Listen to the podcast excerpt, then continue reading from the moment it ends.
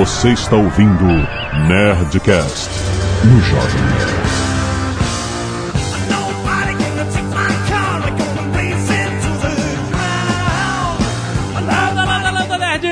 Aqui é Alexandre Antônio Jovem Nerd, eu dirijo melhor Casagal.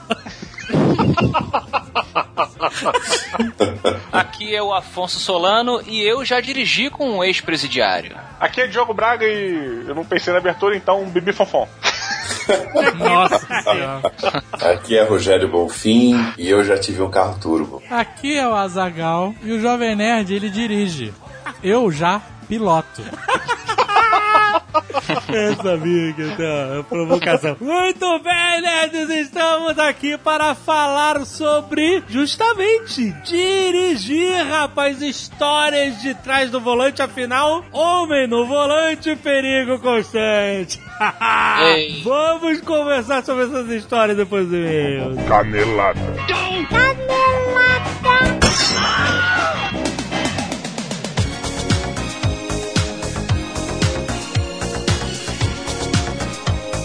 Muito bem, Azaghal, vamos para mais uma semana de e-mails e caneladas ou Nerdcast. Vamos. Azagal, recado para os estudantes. Olha só. Atenção, estudante!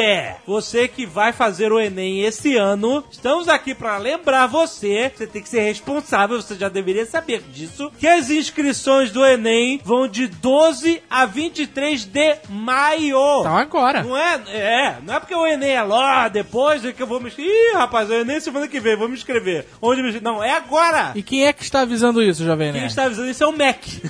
Olha só. Então o Mac está aqui avisando para você, jovem cauto, que ouve o Nerdcast, Exato. que você tem do dia 12 a 23 de maio Exato. para fazer a sua inscrição no Enem. Lembrando que o Enem é uma grande chance para você buscar oportunidades, porque com a nota do Enem você pode entrar numa universidade, na faculdade, pelo SISU, que oferece vagas em 115 instituições públicas de educação superior, ou pelo ProUni. Certo. Além disso, você fazer a prova do Enem é requisito para receber o benefício do FIES, participar do programa Ciência Sem Fronteiras, Ó. ou ingressar nas vagas gratuitas dos cursos técnicos do Sisutec. Então o Enem tem várias vantagens para você. Não se esquece, inscrições de 12 a 23 de maio. Já tá rolando. Tá rolando e vai, e vai acabar já já. Então corre lá, se inscreve, ou você pode saber mais informações no site caminhodeoportunidades.mec.gov.br.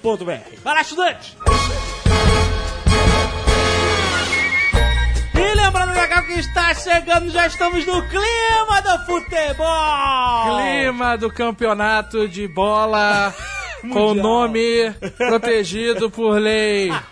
Mas muito fica ali bem. perto da cozinha, é onde você come. exatamente. Hashtag vai ter Copa ou hashtag não vai ter Copa. Eu quero saber de você o seguinte: você gosta da Copa? Você odeia a Copa? A gente passou a falar Copa indiscriminadamente, mas independente do que você acha, Exato. você, meu camarada, você tem que ter fezes. Já diria o sábio Mussunzes, você tem que ter fezes no Brasil. Se você quer que o Brasil ganhe a Copa, você tem que ter fezes. Se você tá cagando pra Copa, aí sim que você tem que ter fezes. Não importa o que vai acontecer na Copa, mas você tem que comprar a camisa do Jovem Nerd. Aí. Esses nerds oportunistas. Miseráveis, se aproveitando da situação tão frágil Tão frágil. Tão, tão sensível do Brasil pra ganhar dinheiro às custas dos outros. É um absurdo. É que nem alguém vender casacos no inverno. Que Filhas da puta. As pessoas passando frio E o cara vai lá e tem oportunista. e no cara. vende uma camisa. Ou vende flores do dia dos namorados. Isso me revolta, oportunistas. Revolta. Tá que pariu. Chega, chega Muito disso. bem. Compre a camisa na Nerd Store, comemore a Copa do seu jeito, proteste. Se você estiver muito revoltado com a Copa, compre a camisa e queima na frente dos estádios. O importante é que você compre a camisa, porque muita gente já ganhou dinheiro com a Copa, eu também quero ganhar. E se você não quiser ouvir os e-mails e recados do último Nerdcast, pode pular diretamente para. 23 minutos e 45 quilômetros. Quero fazer um disclaimer. Ah, não, você quer fazer um disclaimer? Quero. Por favor. Se você ficou ofendido, Do quê? eu tô pouco me importando. Ninguém ficou ofendido na internet, imagina. Nerds, cacete de agulha, muito legal, várias Cara, uma cacetada. Uma Isso. cace... Excelente, cara. pessoas doando sangue essa semana, muito bom. Mariana Ferreira, obrigado. Leandro Macedo e Márcia Mendes, juntos. Felipe Cardoso, Antônio Ruetti, Mauro Júnior, Andrei Grespan, Fran Cardoso, Rafael Procílio, Eric Seixas, Viviane Jodas, Cláudio Vitoriano, Mariana Carolina Ferreira, Luiz Lira e Nádia Marinho. Todos doaram sangue essa semana. Muito obrigado, nerds, por salvar vidas. Lembrando, Gal, que o, o nerdinho na capa do site está carequinha agora na publicação. Pois é, eu vi que eu vi que estava rolando uma campanha do Graak. Sim. Já está rolando há um tempão. Eu não sabia. E aí eu recebi um e-mail do Rudiger Sim. Pérez. Eu espero realmente que seu nome seja por causa do Rudiger Hauer. Mas ele mandou um e-mail falando dessa campanha, falando do filho dele que ficou feliz que viu os Combo Rangers carecas, Careca, né, participando e que as crianças que tem que passar por quimioterapia e tal, elas sofrem porque as outras crianças olham pra elas e não entendem que tá careca e tal. Tem essa campanha grande que apareceu na TV e tudo que é lugar com personagens famosos carecas. Muito legal. Né? Tem Combo Rangers, tem Garfield, tem, tem muitos, muitos mesmo. Sim. E aí a gente resolveu botar também no, no Jovem Nerd Claro. pra apoiar a campanha, clicando no nerdinho careca, na cabeça brilhante. cabeça de nós todos, inclusive, tá cabeçudo, mas você clicando na cabeça do nerdinho, você vai parar no site da campanha do Graak. E achei, achei legal, a gente não é um jabá, não é nada, é só um apoio mesmo pra galera que está passando por isso. Exato. Se você quiser também, lá no fim da página tem um link pra você fazer doações pro Graak, é muito legal. Vai lá conhecer o trabalho deles, que é muito legal, muito significativo pra essas crianças que têm que passar por um grande perrengue logo Pois no é. início da vida. Elas merecem tudo de bom. Força, galera. Arte dos fãs. Olha aí, o que, que temos né? legal? Azagal positivo ainda. Estamos nessa luta. É, várias artes, várias. Vocês estão me forçando, cara. Vocês estão. Vocês estão querendo derrubar o Azagal positivo. Mas vamos lá. Teve uma menina que mandou uns biscoitos. Biscuque Jovem Nerd. Os- Zob também. Pu- nó, muito bom. Muito- Nossa. Puta, ape- apetitoso e ficou muito bom, Cíntia. Cíntia Biancardi, muito obrigado. Nossa, ficou excelente. Olha o Zagal positivo quase quebrando. E temos uma centena de artes aí que você confere ao seu bel prazer. Todas têm seu valor, né? Todas ganham uma medalhinha de honra ao mérito. Sim. Vamos destacar algumas, mas não significa que elas sejam melhores que as outras. É só. é só uma, uma questão de gosto pessoal. E gosto é cada um tem o seu, certo? Então nós temos o protocolo Blue Hand Zombies por Jonatas Agnello. É uma ilustração que ele fez baseada no protocolo, ficou muito legal. Legal. Temos Zombie Nerds por Eliel Santana. Eu não saquei se isso é algo que você fez de verdade. É um boneco. São bonecos. Ou se é um modelo em 3D. Que na dúvida. É, exato. Mas eu achei foda, de qualquer maneira. Se for um boneco de verdade, aí você manda pra cá, pro, pro Nerd Office, pra vir pra prateleira. Maneirinho. Ele fez o Jovem Nerd Azagal zumbis, um Azagal com machado na cabeça, o Jovem Nerd com o cérebro exposto. Ficou bem maneiro. Temos a Mauri Pazos Olha aí. por Romeu Neto. Muito boa a montagem. Não é bem isso que eu imagino quando eu digo que quero ser o Amauri Júnior da internet. E temos Azagal por Eric Henrique. Ficou bem legal, um Azagal meio Kratos. Maneiro. Com um taco de beisebol, ficou muito bom. E parabéns a todos os outros que mandaram essas artes. Vai lá no site, confira, dê um page view, deixa seu IP marcado para sempre no nosso servidor. Jorge Luiz Freire, 20 anos, estudante de Geologia na Universidade Federal do Ceará e apaixonado por basquete. Fortaleza do Ceará. Fiquei impressionado quando vi o tema do Nerdcast 413. Que Falar em Nerdcast 413 NBA, Ah, sabe quem ficou extremamente chateado conosco? quem? Beto Estrada. Tá de sacanagem. Beto Estrada era basqueteiro. E eu não sabia. Jogaram contra um time gringo, americano, inclusive. Sério? Tomaram, ele falou, uma coça, uma derrota, uma vergonha do caralho.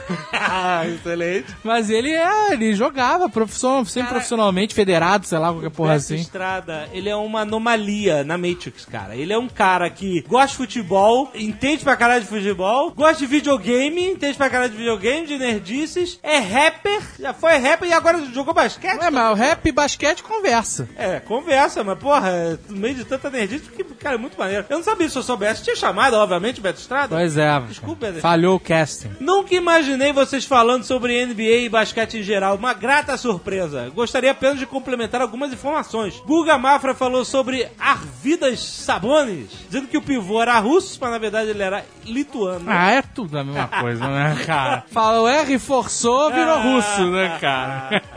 O documentário que o JP falou sobre Magic Johnson, é, se chama O Anúncio, Ó, eu vi algumas pessoas comentando sobre esse documentário da, no da Twitter. ESPN, né? Que é Da- muito bom, emocionante e tal. Procurem aí o anúncio, o nome. Quanto aos comentários sobre o Dream Team, a ausência de- do Isaiah Thomas não foi por causa do equilíbrio racial no time, entre aspas. No início de 2010 chegou às estantes dos Estados Unidos um livro que se chama When the Game Was Ours. Né, quando o jogo era nosso, escrito pela jornalista Jackie McMullen, contando com a colaboração de lendas como Magic Johnson e Larry Bird. Nesse livro, Magic assume que realmente teve um boicote à convocação do Isaiah, dizendo que ele matou as próprias chances na Olimpíada e ninguém naquele time queria jogar com ele. Ele se indispôs com tanta gente em sua vida e ainda não percebeu. Ele não compreende por que não foi convocado para a Olimpíada e isso é triste. Você deveria perceber quando incomoda mais da metade da NBA. Fecha aspas, palavras do Magic Johnson. Além de ter comentado sobre esse boicote, Magic também afirmou que Isaiah questionou sua sexualidade em 1991 quando ele revelou ter sido diagnosticado com o vírus HIV. E abre aspas de novo, ele era como meu irmão. É a maior decepção pessoal da minha vida, afirmou o Magic Johnson. Tá aí, se quiser ler sobre essa faceta da NBA, você procura When the Game Was Ours. Um livro muito legal. Everardo Feres, 29 anos, advogado, Advogado. Belo Horizonte, Minas Gerais. Sempre que eu leio Belo Horizonte, tenho vontade de falar Belzonte. Ah, Por quê? Qual o sotaque? Eles não falam assim. Excelente podcast sobre basquete barra NBA. Fiquei muito feliz ao ver que eu não sou o único nerd que aprecia esporte. Olha só. Feliz a que ponto, eu imagino. Será que você gritou de caralho, não acredito? Será? Mas vamos ao que interessa. Discordo bastante do JP. Eu deveria parar de ler o e-mail dele aqui. que é isso, cara? O cara tem o direito. Mas eu sou azagal positivo agora. Quanto à decadência da NBA. Ou seja, ele discorda do JP quanto à decadência da NBA. Sim. E principalmente no quesito campeonato de enterradas. Ele disse que desde que a geração do Jordan se aposentou, só jogadores do sexto escalão participam. E por isso o nível anda bem baixo e com pouca criatividade. Isso não é bem verdade. E parece reclamação da galera do No Meu Tempo era melhor. Ih, olha, Olha aí. aí. Quantos anos tem esse cara aí? Você tem moral pra falar isso? 29 anos? Tem, pode falar, pode falar. Ainda temos ótimos jogadores participando e duelos fantásticos, como o já clássico Dwight Howard versus Nate Robinson, que além de incrível, é também bastante nerd. Explico. Em 2008, Howard fez um salto em que, vestido com o uniforme do super-homem, na verdade ele não estava vestido de uniforme do super-homem, estava com a camiseta e a capa. Mas ok, era um cos pobre super-homem.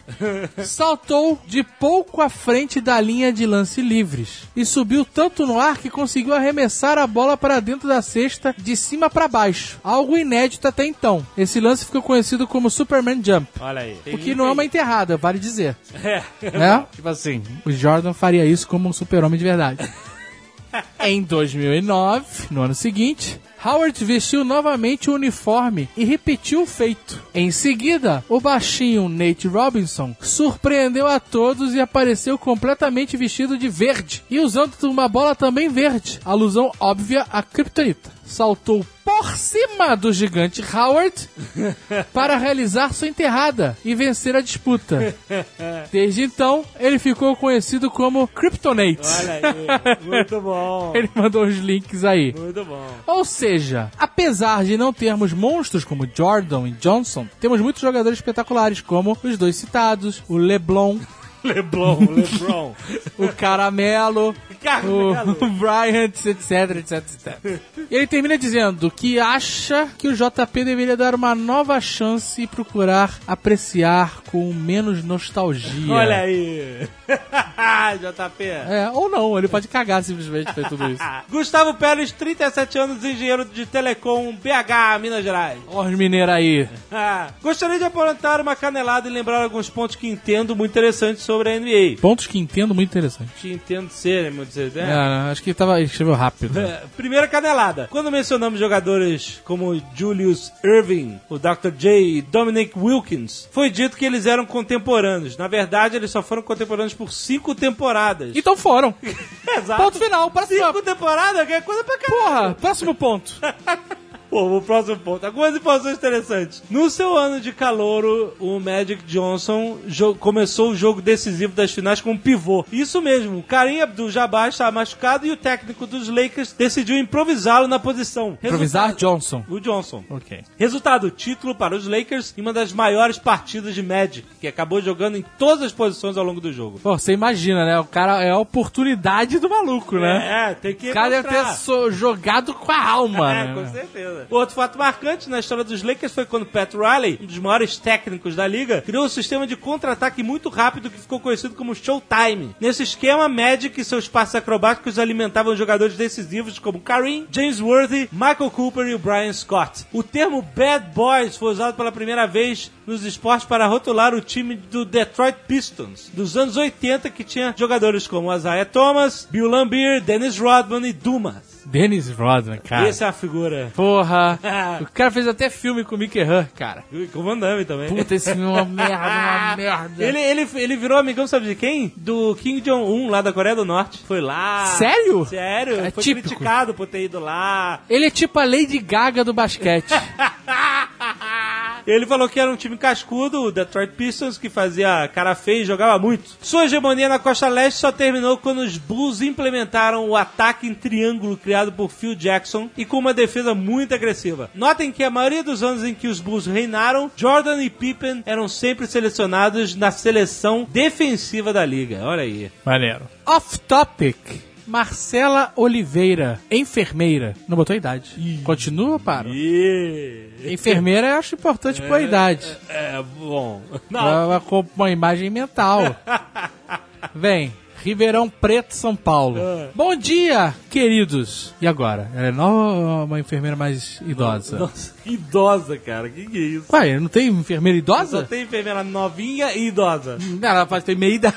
Sou enfermeira do Hospital das Clínicas de Ribeirão Preto. Estou agora ouvindo a leitura de e-mails do Nerdcast 413 e fiquei surpresa e muito feliz com a atitude de vocês de dar um up no cacete de agulha. Ah, olha aí. Ainda não consegui pegar a idade dela pela escrita. Que up é um termo que pode ser usado por quarentonas, por exemplo.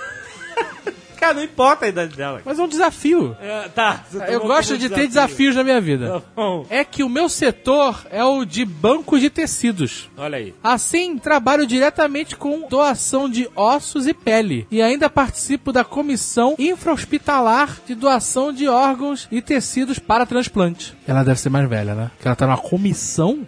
Ela já ascendeu no cargo, na, na carreira.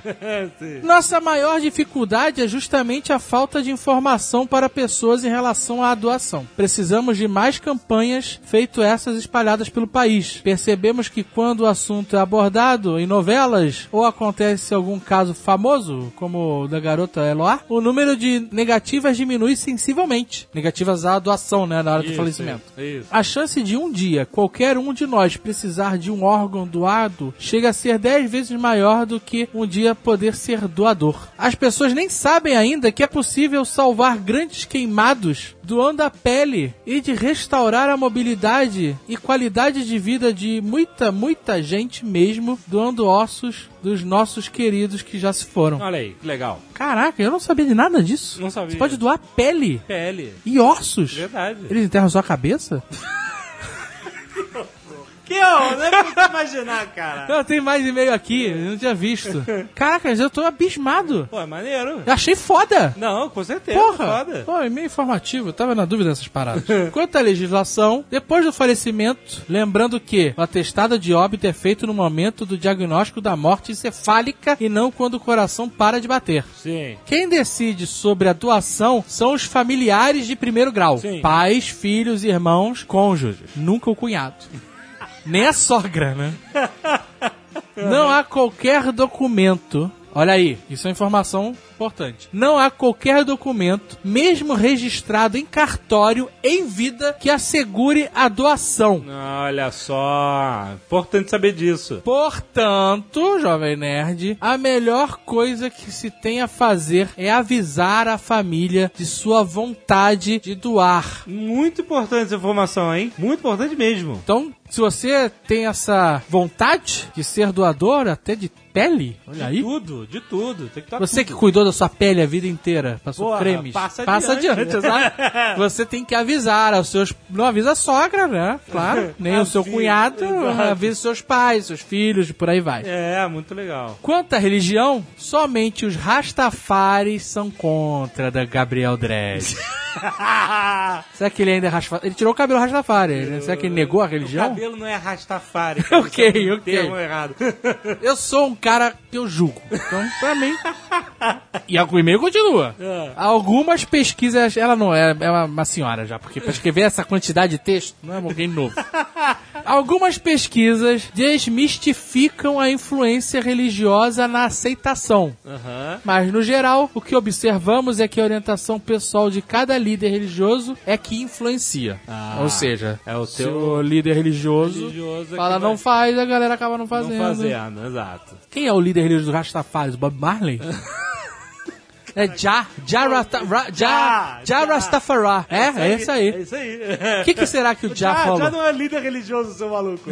É divindade, não é? Ok. Eu não sei, desculpe, Rastafari.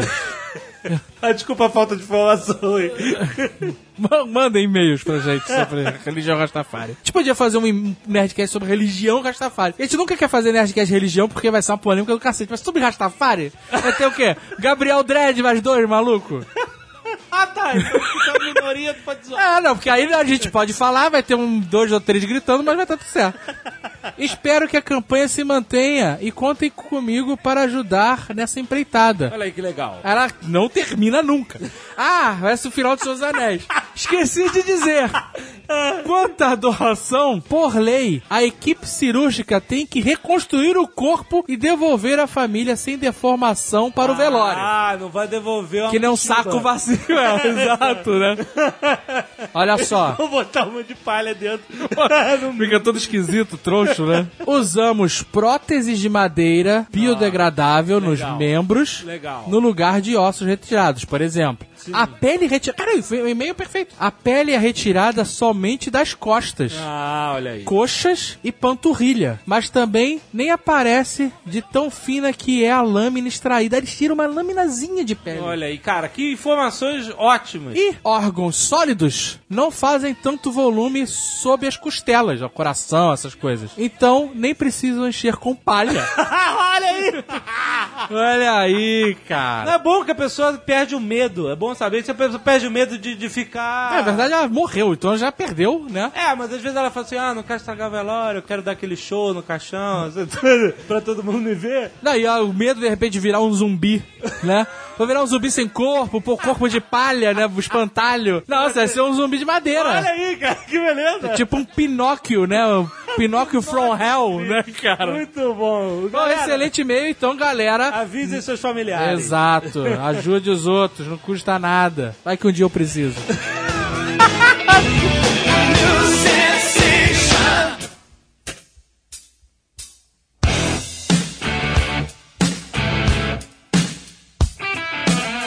Eu acho importante fazer um disclaimer. A seguir, vocês irão ouvir várias histórias de imprudência e irresponsabilidade.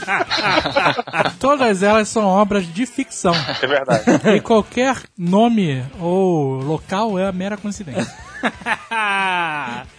Obra de ficção do passado longínquo, né? São personagens que a gente criou pra estar aqui hoje. Tá tudo prescrito, né? Um dia chegou uma carta na minha casa do Detran, pouco depois de eu começar a dirigir. Aí eu falei, caraca, carta do Detran, mano, o que que eu fiz, cara? Devolva a carteira. Aí eu abri a carta e falei assim, tava escrito assim: Parabéns! Você é um motorista exemplar. Nunca levou uma multa em três anos que você dirige. Olha. Aí, esse, é presente. esse, esse é o Jovem Nerd. Mal Esse é o sabia, mal sabia o Detran que o Jovem Nerd não saía de carro na rua. e Ah, aí não, não, tem saía, eu trabalhava Caraca. com o carro, maluco. Caraca, cara. Direto. Tá taxista, cara? De madrugada. Esse é o Jovem Nerd, o coxinha. o cara tá orgulhoso de nunca ter levado uma multa. Ah, eu já levei uma multa Ele pode ser um depois. excelente contraventor. É nunca foi pego. ponto interessante, Não. porque me deixa sempre puto, que às vezes tu tá na via, aí tu tá na velocidade tranquila, tipo, a via é 60, tu tá 65, 63, e o maluco vem encapetado 130. Quando chega na porra do, do pardal, o, o cara reduz segunda marcha, né? Aham. E aí tu meio que fica puto com o cara e se esquece de tomar uma multa porque tu tá a 70. E, Cara, isso me deixa tão revoltado, cara. Tipo, o cara tá destruindo a porra da rodovia a 150 km por hora e tu a 70 toma multa, cara, sacou? Por que, que o cara tá destruindo a rodovia 150? Não entendi. Porque antes daquele local específico que tem 10 metros onde tem o, o sinalizador pra você ser multado, o cara estava totalmente imprudente. Não, não, peraí, Só- mas isso não danifica o asfalto. Inclusive, nessa velocidade, ele mal tá tocando no asfalto. Não, desculpa, eu tô meio que selvagem na motocicleta aqui, usando gírias de velocidade. ah, ok. Era pra ter dito queimando o asfalto. Ah, certo.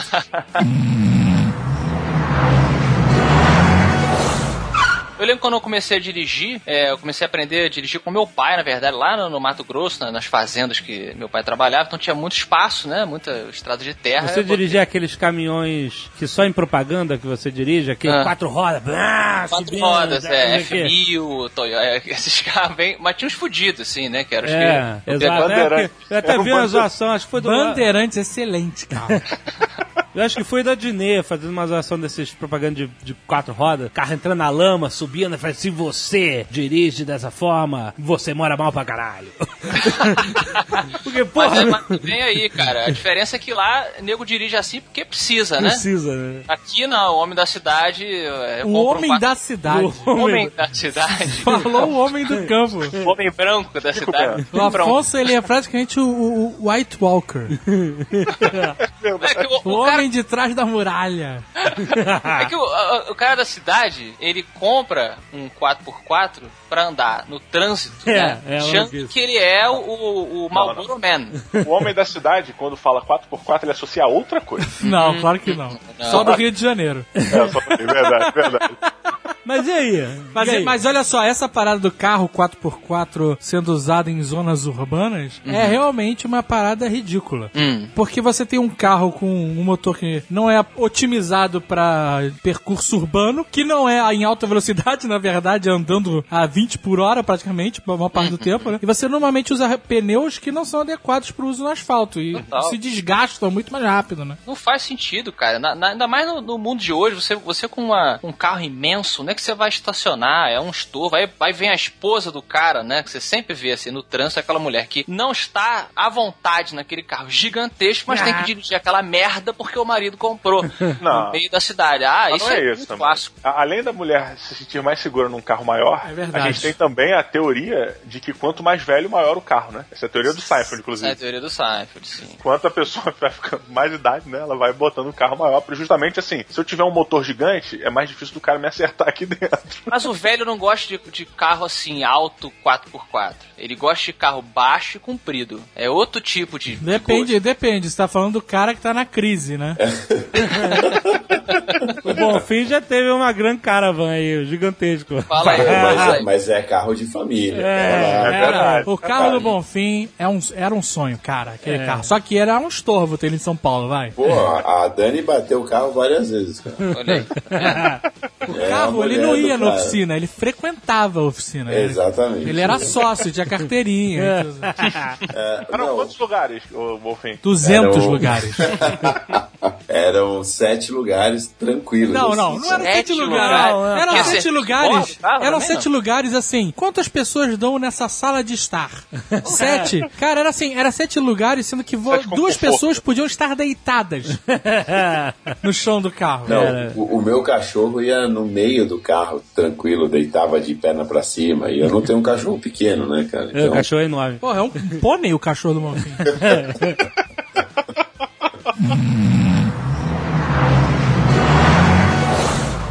Em 92, eu tive uma Pathfinder. Logo que o Collor Olha. abriu a importação e tudo mais, Do horror, né? O Bonfim horror. É, pô, foi, foi maravilhoso. Eu tive uma Pathfinder. A Pathfinder tinha o 4x4, mas porra, não tinha onde usar aquela merda, né? Então fui pro sítio de um amigo e comecei a dar zerinha. Eu Não, falei, peraí, peraí, porra, Bonfim, em São Paulo não tem onde usar o 4x4? Só tem ladeira aí, cara. Não, cara, mas não com, com todas as trações. O carro, primeiro que o carro fica mega lento, você tá Só ligado? Tem ladeira. Pô, É, cara, mas- São Paulo me enjoa, cara. Parece uma montanha russa. Não, É, tudo isso, bem, mas, mas não precisa de 4x4, Porra, porra. né? Claro que não. E aí fui pro, pro sítio de um amigo e tal. Ah, e vamos dar zerinho com o carro, tô dando zerinho no, no mega de um areião, assim. Aí eu falei, a idiota ideia de colocar o 4x4 no meio do zerinho. Nossa. Cara, o carro, cara, ficou com duas rodas. Mas sabe aquela cena realmente de filme que para tudo em câmera lenta? O carro vai virando, virando, virando. Cara, o pneu murchou e quando ele murchou, aí o carro caiu de volta com as quatro rodas e ele não capotou. Caralho.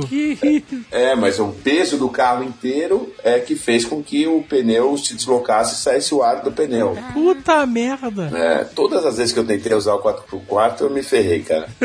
É porque, né? Os caras concebem a parada pra você pegar o carro e, sei lá, subir uma parede de lama, né? Ai, nossa, tem uma parede de lama na minha frente, vou atravessar. O Bonfim pega a parada, bota no 4x4 e vai fazer zerinho. Não, eu já tava dando zerinho. Eu falei assim, como será o zerinho do 4x4? Foi pior.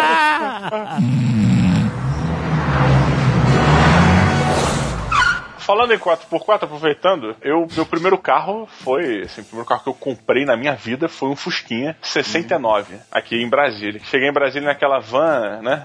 Aquele, sabia que eu tava chegando, achei que podia andar de ônibus em Brasília, ilusão imbecil de você achar que você pode andar de Você ônibus chegou em Brasília. Brasília numa van, não tô entendendo. Você foi de van pra Brasília? Vai ilusão, desculpa, faltou botar Ah. assim uma palavra. Porra, muda totalmente a. Caraca, eu cheguei em Brasília naquela van. Que van? Van que faz Rio Brasília? Cheguei numa van ilusão de que então precisava comprar carro, ter carro em Brasília. Desculpa, realmente a palavra faz toda, faz toda a falta. Que maluco, cara. E aí, porra, depois de, depois de uns meses sem, sem carro, compramos um Fusquinha. Ele era 1.4 e, porra, fomos, íamos pra todos os lugares. Né? Ah, antes de você continuar a sua história, eu vou dizer o seguinte: eu sei que tem muita gente que ama o Fusca e tal, e tem clube de- do Fusqueiro, mas que carro merda, cara. Fala não. sério. Tem carinho, tem carinho, cara. Tem é carinho, gostoso. mas é, é só isso que você tem, porque o carro, puta que pariu, cara, é muito horroroso, cara. Cara, andar de Fusca é a mesma sensação de que você andar num pedalinho de cisne na Rodrigo de Freitas. Na Lagoa Rodrigo de Freitas. Pô, Tá mas todo eu mundo te olhando, tu sabe que Haters uma parada esquisita. Não, e o Fusca é o, é o maior Transformers que existe, cara, porque Putz. ele vira bug, ele vira MP Laffer, que eu tive um MP Laffer que era motorização de Fusca. Meu avô tinha um Fusca táxi. Caralho. Eu me lembro. E era aquele que ele, ele tinha tirado o banco do passageiro pros passageiros que iam atrás poderem sentar, né? E aí ele amarrava uma corda na porta dentro de uma alça que tinha no Fusca. Que o Fusca tinha um, um puta que pariu pra você segurar na frente. Aham. Pra ele poder fechar a porta, entendeu? Depois que o passageiro entrava e sentava no banco de trás. Ele, os Fuscas, antigamente, táxis, era a customização deles. O cara tirava o banco da frente, com só o motorista, É verdade. e você tinha lá três lugares apertados atrás, né? O carro não tem porta-mala, cara. Não, tem sim. Tem na tem- frente, pô. Mas não cabe nada, não cabe nada, cara. Verdade, verdade. Eu, tinha, eu tenho um tio que tinha um Fusca que ele falava assim: olha, só não pisa no chão do carro. Ah, Porque tá. cai. Ia caía, mano. Não podia pisar no chão. Meu Fusca era assim, cara. O assoalho tava tão enferrujado, tão enferrujado. E eu conto essa história mais pra frente. Mas aí, pô, pegamos o carro e tal, fomos pra, pra um shopping aqui Não, em tá falando de. Fusca, fala logo. Não, eu vou contar Costinha, primeiro, Diogo. Costinha. é. Eu vou contar primeiro antes, depois eu conto essa do assoalho. Não, não, já tá no contexto, fala da sua olho. Tá. Conta as suas histórias, cara. Pera aí, então. Caralho, agora eu tenho que. Tá. Você falou do. O que, que foi isso? Não, Léo, repete, Léo, repete isso. Repete isso, Léo. Falou do Ra, falou do Ra, falou do Ra. Teve que selecionar outra história, pô. Vocês confundiram o cara. Você desmantelou, cara. O arquivo tava, tava em outro diretório. É. Mudar, foda. Aqui não vai direto não, cara. Senão vai sair.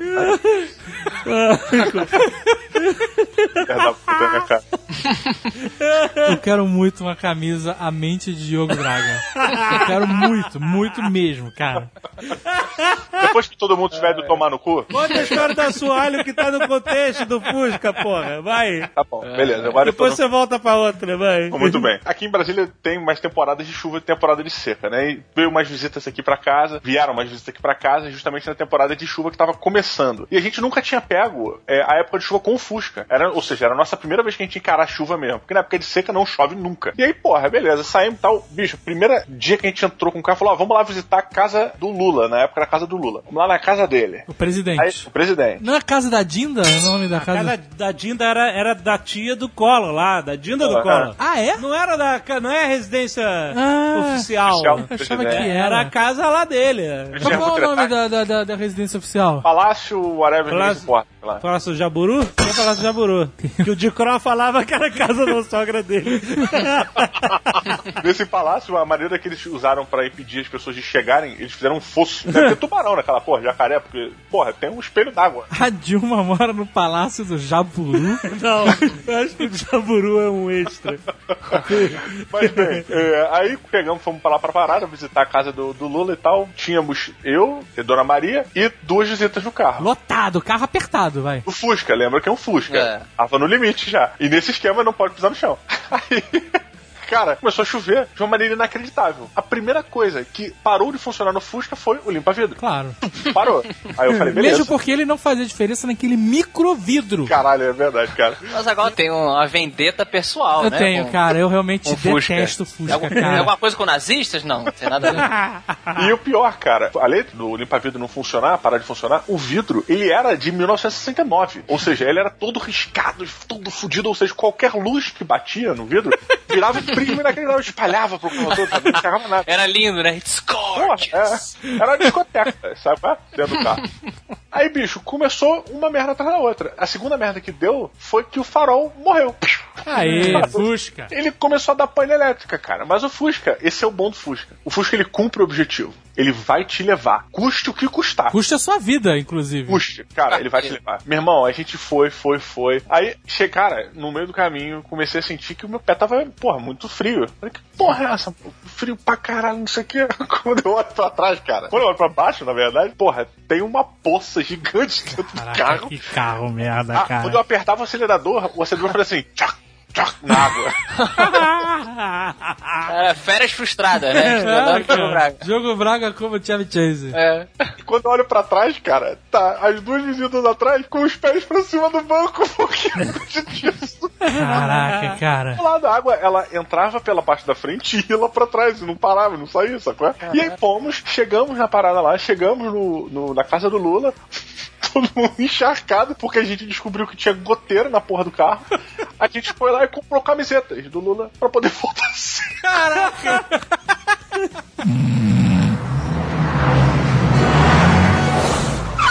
Fui subir a ladeira com Fusquinha, né? Uma das primeiras ladeiras que eu fui pegar com Fusca. E era uma ladeira de um shopping aqui, Shopping Brasília. Não, não lembro qual era o nome do shopping. Cara, que a ladeira da garagem é muito íngreme. Muito íngreme. E eu re tava reparando que, assim, a fila pra subir a ladeira não era tipo um carro atrás do outro. Era assim, vai um cara, dava um tempo e o outro. Vai um cara, dava um tempo e o outro. E o garoto, né? Não conhecia Brasília, não conhecia as regras da cidade. Falei, porra, que palhaçada é essa? Nego dando mó tempinho e tal. O cara da frente foi, eu colhei e fui atrás. Só que, porra, o maluco quando foi, ele foi. Ele engatou a primeira e foi. E eu fui, né? Passeio, né? Vovô Orlando. Drive Miss Daisy. Exatamente, fui. Vovô Orlando. Cara, o carro simplesmente subiu dois metros e ficou. e aí eu, tipo, meio que desci devagarzinho, assim. Só que ele, a, a ladeira, ela é uma curva. Então, assim, quando eu, eu parei, eu fiquei, sei lá, uns 30 segundos parado. E nisso eu falei, puta, não vou conseguir subir, vou voltar. Quando eu olhei pra trás, o cara de trás tinha dado o tempinho dele, que deviam ser 30 segundos, e veio acelerando. Aí eu, caralho. Cara, simplesmente eu larguei o carro, rezei. Senhor, se você estiver aí, por favor, desvie de alguma forma possível. Ah. E aí o cara jogou o carro pra uma vaga e eu desci de ré. Aí, Nossa. Puta, ficou aquele clima escrotaço, né, cara? O maluco quase bateu, tá aquela porra e tal. Conclusão, não conseguia. Ficou, resolvi o cara, pô, desculpa, pelo amor de Deus, perdão, eu sou novo em Brasília, não conheço as regras, tá, né? Sou novo em Brasil. Aí, The Outsider. mas aí fudeu, por quê? Eu não conseguia subir com o Fusca, cara. Eu fiquei entalado naquela merda, daquela e todo mundo que viu atrás tava meio que entalado, eu não tinha espaço pra pegar velocidade. A única coisa que eu pedi pra alguém fazer pra mim foi subir a porra da ladeira de ré. Aí o maluco subiu a ladeira de ré pra mim, cara. É porque a marcha ré é a marcha mais forte do carro, né? Aham. Caramba. E aí minha, minha dignidade masculina ficou ali naquela ladeira daquele shopping perdido em Brasília. Pra sempre, até hoje, né? Até hoje tá lá. Aquela mancha. O homem, ele deixa de ser homem quando ele pede pra alguém manobrar pra ele. Caraca, existem regras importantíssimas que devem ser traçadas aqui pro bom motorista. Vamos lá. Uma, você nunca pode pedir pra ninguém manobrar por você. Verdade. Perde-se a dignidade na hora. Dois, mãozinha pra fora no lugar da seta deveria ser punido com uma espada. Isso é uma parada que eu odeio, cara. Às vezes eu tô dirigindo e a portuguesa ameaça abrir o vidro pra fazer, sabe, mãozinha, Mãozinha. pra. Tem que, tem que entrar aqui. Caraca, me dá. Eu fecho o vidro, sabe, opção guilhotina. Falo, que porra é essa? Tu tá achando que eu sou quem, cara? Eu preciso de, de favor de terceiros? Eu sou motorista, porra. Cara, nunca. Isso, cara, é a pior coisa, é a mãozinha. Quando eu vejo a mãozinha, cara, eu me revolto no trânsito. Eu grito, é "Ah, coisa bota certa, seu merda! Comprou a carteira! Mas Azaghal não, não bota a mãozinha, mas ele dirige também quilômetros com a seta. Ele não desfaz a seta. O cara não desfaz a a seta, seta maluco. tem que desfazer sozinho. Se a seta eu- não desfaz sozinha, ele dirige cara. 18 quilômetros em linha reta com a É porra da é seta que ninguém, vem, ninguém se mete na minha esquerda. On your left, né? Se tem uma parada que eu me amarro demais no trânsito, é aquela comunicação não verbal entre os motoristas. Que são, reúnem aí, tipo, silvos de buzina, piscadas de farol e seta. Me desculpa, mas buzina é erro, automaticamente. Se você buzinou, você errou. Não, não, Não, mas não, não, tu pode de usar a buzininha pra agradecer. Obrigado. Buzina é, tá- erro e incapacidade. Tu faz mim. um tchum. Sempre, sempre. Não, só um É, tchutchu não, na é buzina, tu, tu, tu, É. Cara, o, o cara faz uma barba. Isso eu vejo direto. Aqui em Curitiba, então, puta. O cara faz uma barbeiragem e o carro de trás buzina pra reclamar. Erro. Se você está buzinando, você está perdendo tempo de reação. Exatamente. Você Porque tem que o homem- reagir, cara. Você tem que reagir e ir embora. Ah, mas olha só. Não, cara. O cara Teve uma buzina que em o vez de cara- frear. O cara o- buzina em vez de frear, cara. O cara me fechou, eu dei uma freada e buzinei pra alertá-lo que ele estava me fechando. Erro. Não é erro, não. Erro, a buzina serve pra isso, cara. Claro, Você Azaghal, xinga, abre o vidro e xinga. Você não buzina. É, o verdadeiro homem, ele abre o vidro e Que fala, absurdo. arrombado. Esse É. verdadeiro homem de vocês é uma merda. Buzinar, buzinar pode ser qualquer coisa. Você pode estar agradecendo. Obrigado por ter me fechado. Não, não, é é- diferente. Como, como são os silvos de buzina a de reprovação? buzina, buzina de alerta, é assim, pá! Só Não é. isso. Isso aí pode ser alguém afobado. Não, cara. que Obrigado! não. Obrigado! Você tem que entender. Obrigado! Alexandre, isso tudo é porque o Azagal ele freia com a mão, cara. Por isso que ele não pode buzinar. Eu não freio com a mão, cara. Minha mão, minha mão tá uma no volante e outra na marcha. Então, Eu não tenho, eu não tenho Então, espaço pra buzina. Eu tenho espaço pra manobra. Você sabe, Diogo Braga, que por- durante um tempo eu dirigia sem usar os freios. Já falei isso no Nerdcast há alguns anos atrás. É, eu. Eu tinha uma, uma brincadeira, tipo um, um- um teste Shaolin meu, e meu objetivo era não usar o freio do carro. Mas freio de mão e freio. Não, não, eu não usava nenhum tipo de freio do carro. freio motor. Só reduzia, que no carro de passeio não tem freio motor. Não? Não. Tem freio sim, motor. porra. Então, freio motor é a Dicas redução de mecânica de da, Azaghal. po- da potência do motor e do giro das rodas usando uma chave que regula o escapamento do carro. Não tem nada a ver com você reduzir a Olha o cara. Caramba! Eu cara, olha só, vocês não sabem quão bom motorista eu sou. Vocês nunca viram É. o Azagal bom Uma motorista experiência, em né? ação. Ah. Tem que ver o carro da Zagal. Era um carro que sobreviveu. Oito anos. Ele comentou lá no MRG do carro Ele dele. dirige que nem o Batman dirige o Quem é que me ligou chorando ontem que o carro de um ano tava sem bateria, hein? Não, eu liguei pra perguntar se é, eu tinha morrido a minha bateria ou se eu tava pior. Ligou pro cara experiente. É isso que eu tô falando. Bem, eu ta- a, a brincadeira, o teste era esse. Eu não podia usar o freio. Eu tinha que ir do ponto A ao ponto B, que eu queria ir, só reduzindo, acelerando. E assim, essas coisas. Mas você andava em velocidades normais ou você andava a 20? Não dava velocidade normais. Parabéns, cara. Caralho, isso realmente é. Só no time, né? É, Só no cara. freio motor. Isso. Não existe freio motor. Eu não estava num caminhão nem num ônibus. Esse sim tem freio motor. La- Ladeira pro Azagal era. O, Azaghal, o carro Eu sei, parando. inclusive, quanto pesa um litro de gasolina. Olha aí. Ah, caralho, Um cara. quilo, um quilo. Não, o peso é É diferente. diferente? De 700 a 750 gramas. Pode chegar, na verdade, até 770 gramas, dependendo da mistura. A água que pesa um quilo para cada litro. Olha o Walter White aí, gente.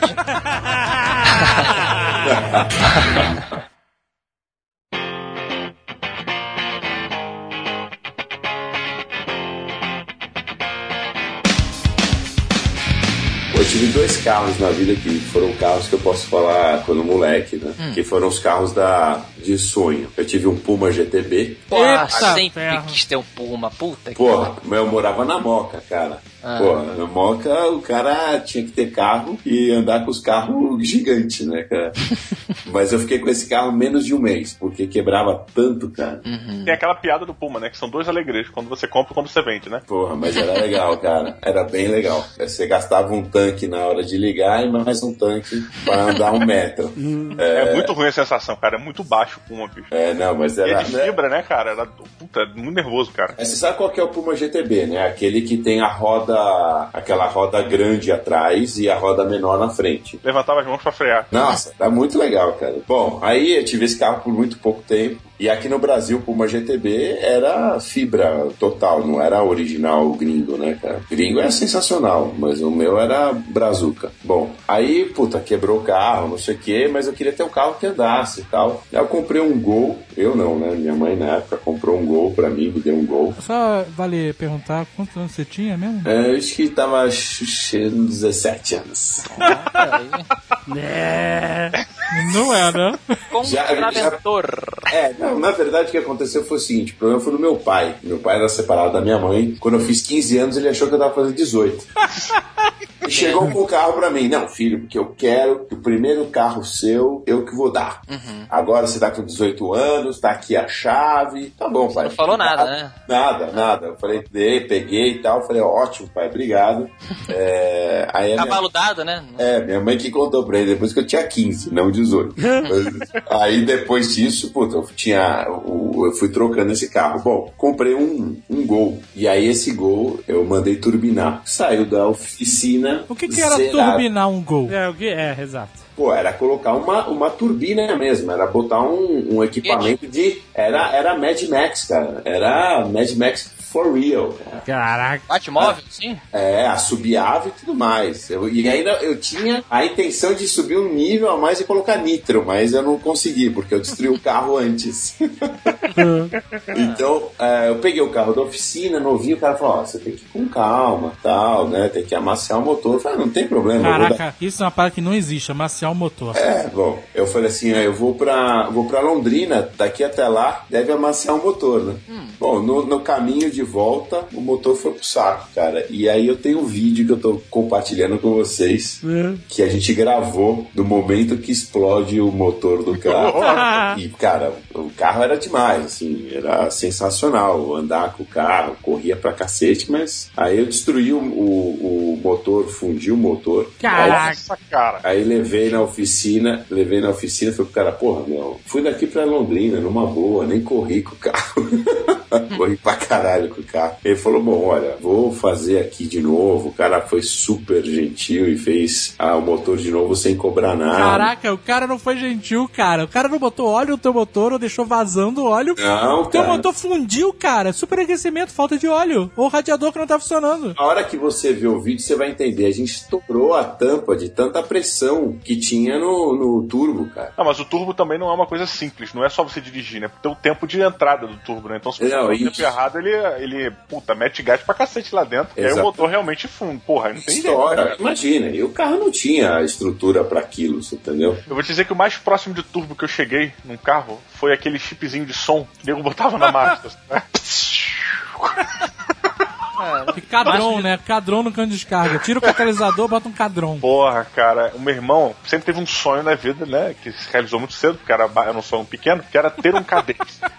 Era ter o quê? Um cadete. Meu Cadete. irmão queria ter um cadete inacreditável. E a gente se amarrava em cadetes tunados, né? Pô, Um os cadete- cadetes conversíveis eram demais, cara. Pois é, cara. A gente se inspirou, se inspirou num cadete conversível que tinha no nosso prédio, que ficou lá por anos sem ninguém mexer, que a gente chamava de porcomóvel. É, E era, porra, um cadete conversível sensacional. Nosso sonho era, tipo assim, pô, quando a gente tivesse 18 anos, a gente comprava aquele cadete, reformava e andar. Só que o cara cagou pro cadete, reformou e começou a usar com 60 anos, sei lá, pra pegar a mulherzinha novinha. Aí meu irmão comprou um cadete por fora e começou a tunar o cadete dele. Por Uma das fora? O que, que é isso? É, não sei se é isso que a gente queria, né? Ah, Comprou um ok. Comprou um cadete por fora.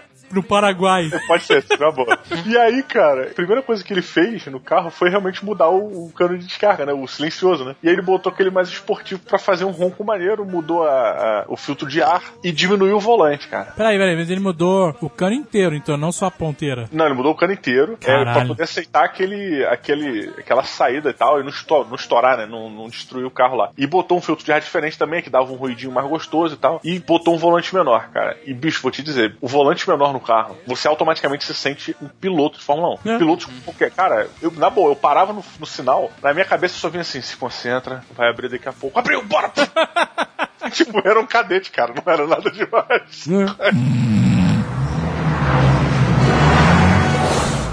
Eu tenho uma história do meu pai aqui de carro É. que gostaria de dividir com os presentes. Meu pai, como eu já, já disse, trabalhava em fazendas e tal durante muito tempo lá no Pantanal. E numa das vezes que eles estavam limpando uma área, eles derrubaram uma árvore. Era só desmatamento. É, um mini desmatamento, mas era controlado, tinha aquela coisa de você plantar de novo depois. É, e a Amazônia é grande, essa que é a verdade. E resultado, cara, eles derrubaram. O pessoal que ouviu minha RG já, já deve ter ouvido pe- pedaço dessa história e tal, mas mais pra frente. Porque eles derrubaram uma árvore e com ela desceu uma macaquinha com um macaquinho filhote. Lá vai ser essa história dos macacos. Pois é, eu. eu Nesse eu momento polêmico do Brasil. É. Isso. Lembrando que era final dos anos 80 e tal. Mas realmente foi um acidente, a macaca morreu com a queda, mas o filhotinho sobreviveu. Então o pessoal da fazenda pegou o filhotinho, tratou dele e tal, e ele ficou por lá, era o Chico, né? E aí, cara, quando meu pai tirou férias e foi voltar pro Rio, ele pensou. Bom, eu tenho três filhos pequenos, Uma 38. uma 30... Vou levar o macaco pro Rio. Ah, tá. Essa é a história do macaco mesmo. que Você Isso. já contou que vocês tiveram macaco durante um tempo. Exatamente. Mas aí ela envolve o motorista porque o meu pai não podia trazer o, Chico de avião, né? Aham. É, ele falou, bom, os nossos parentes, né? Acho que ele vai se dar bem num carro. E, e aí meu pai fez a viagem de três dias na caminhonete dele, lá do Mato Grosso, Pantanal, até o Rio de Janeiro com o Chico, o nosso macaco prego. E ele até hoje ele diz que foi uma experiência fantástica, porque o macaco, ele realmente não é um, um- um cachorrinho, né? Um gatinho que fica no chão ali do, do carro. Não, ele senta no banco, ele muda a estação de rádio, ele abre o vidro, ele Bota o Olha. cinto. bota o cinto, usa seu 38, que as coisas mas- Faz drive-by, né? Passa atirando. pá, pá! Então era. É, era... seus espanhóis, filha da puta. Era bizarro. E como não tinha ainda muito controle, né? De, de, de essa coisa do controle de animais, levar pra lá e pra cá e tal. É. ele Outro foi- Brasil, outro Brasil. Outro Brasil, era outro Brasil. Xuxa tinha um zoológico. Isso. Então, antes de você julgar o pai do Afonso Solano, julga a Xuxa. pois é, outros tempos. Não, mas o melhor dessa história do Afonso é que o, o Afonso não contou. Mas o pai dele disfarçou, botou um chapéu no macaco e aquele óculos com bigode e nariz pra ele se disfarçar. Não. Seria uma história muito maneira, mas. Não, o que meu pai fez pra disfarçar foi uma vez que o policial parou ele, policial rodoviário. O meu pai botou ele numa. Porque ele tinha uma caixinha, né? Tipo essas caixinhas que a gente leva gato e cachorro. Meu pai comprou uma caixinha pra poder ler. Porque assim, meu pai tinha que parar e ir pro hotel, né? Ele dormia, fazia pernoite nos hotéis lá. Então ele levava macaquinho. Mas aí parou um guarda e ele falou, cara. Aí ele botou rápido o Chico assim dentro da, da caixinha, aumentou o som altão, botou lá um Van Halen, sei lá. Caralho, e o guarda achou normal. E o guarda achou normal. Ele, meu pai lá, tipo, fala aí, seu guarda e tal, e aquela música, e porra, documento. E o Chico dentro da, da parada, de get me out, get me out of here. Mas não ouviu, não ouviu. Enfim, o Chico veio pro Rio e altas aventuras. Qualquer dia a gente conta mais no Netcast, mas o resumo do, do, do- do fato motorista foi isso. Meu pai viajou três dias na companhia de um macaco no carro.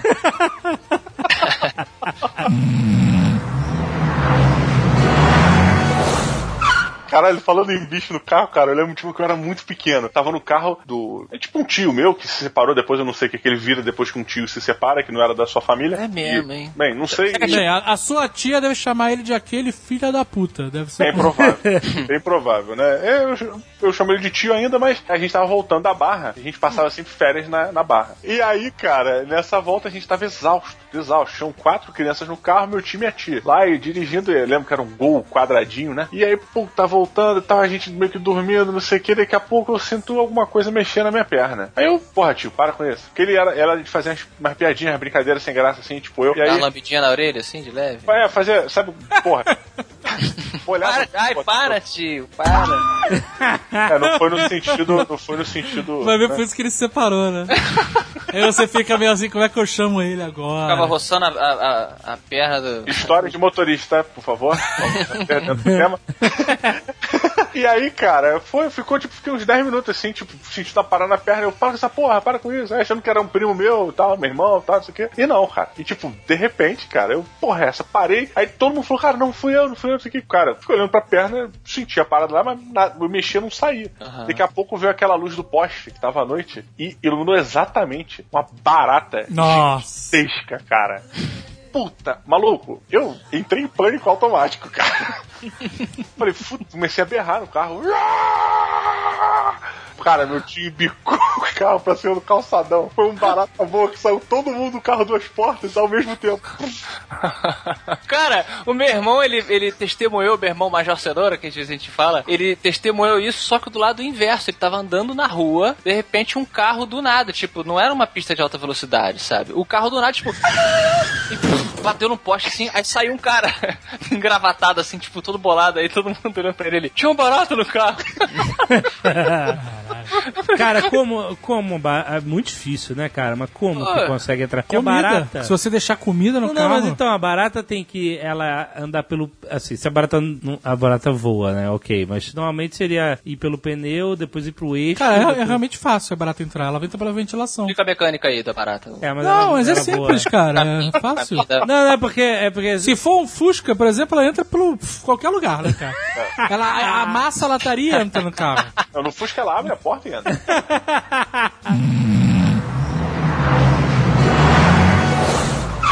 Cara, mas isso é verdade, porque uma vez eu tava também na Barra da Tijuca, voltando de um jantar com o Beto. Beto Estrada, do MRG, não vejo Jovem Nerd aqui e tal. Tava ele com uma, uma menina que ele tava saindo na época. Olha E eu- aí, vai entregar o cara. Mas é, na época, né? Hoje tá noivo, mudou de vida, tá? E aí, e eu com uma ex-namorada minha. Aí a gente voltando, não sei o que, quando eu fui abrir o carro, o carro da minha mãe e tal, mas eu já dirigi, tinha uns meus 19 anos, sei lá. Quando eu fui abrir o carro, todo mundo rindo, não sei o que, eu olhei pro lado de dentro, não tinha é, vidro fumê, né? Não era é, escurecido o vidro. E eu vi uma barata apoiada no painel, Apoiada? é, tipo, posada assim no painel, dentro do George carro. Constanza, assim, de ladinho com a É. mão na cabeça. Cotovelinho, cotovelinho do baratinho. Quando eu olhei pra ela, ela olhou pra mim e ela entrou dentro do negocinho de ar-condicionado, de ventilação.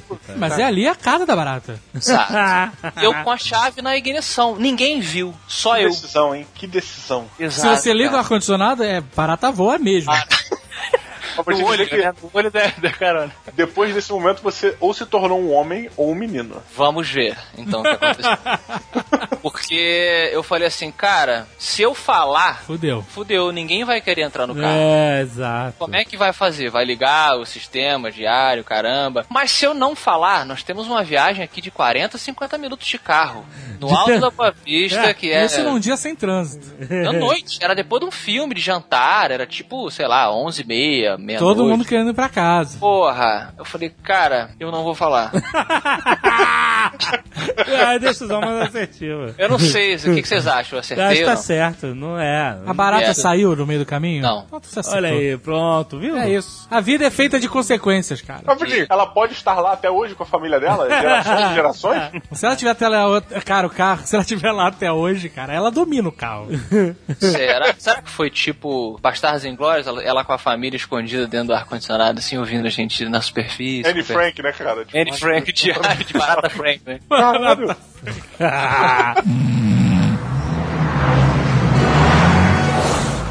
Eu tenho uma história de negócio jogado do carro que eu lembrei agora, né? mas é a história de um amigo meu. Hum, vamos lá. O- na verdade, a história do pai do amigo meu. Hum. O cara tinha saído na noite, casado, família, tudo, mas tinha saído na, na- com as primas à noite, né? Hum. As Aí- primas? É. Primas da 4. Primas que você Deixa contrata. passar, passa, primas que você contrata. Aí ele saiu, aquela loucura e tal, chegou em casa detonado, foi dormir, chegou de manhã tal, o cara.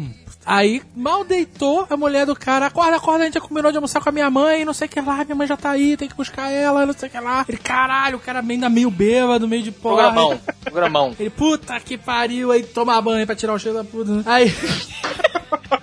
Aquele cheiro de óleo paixão, né, cara?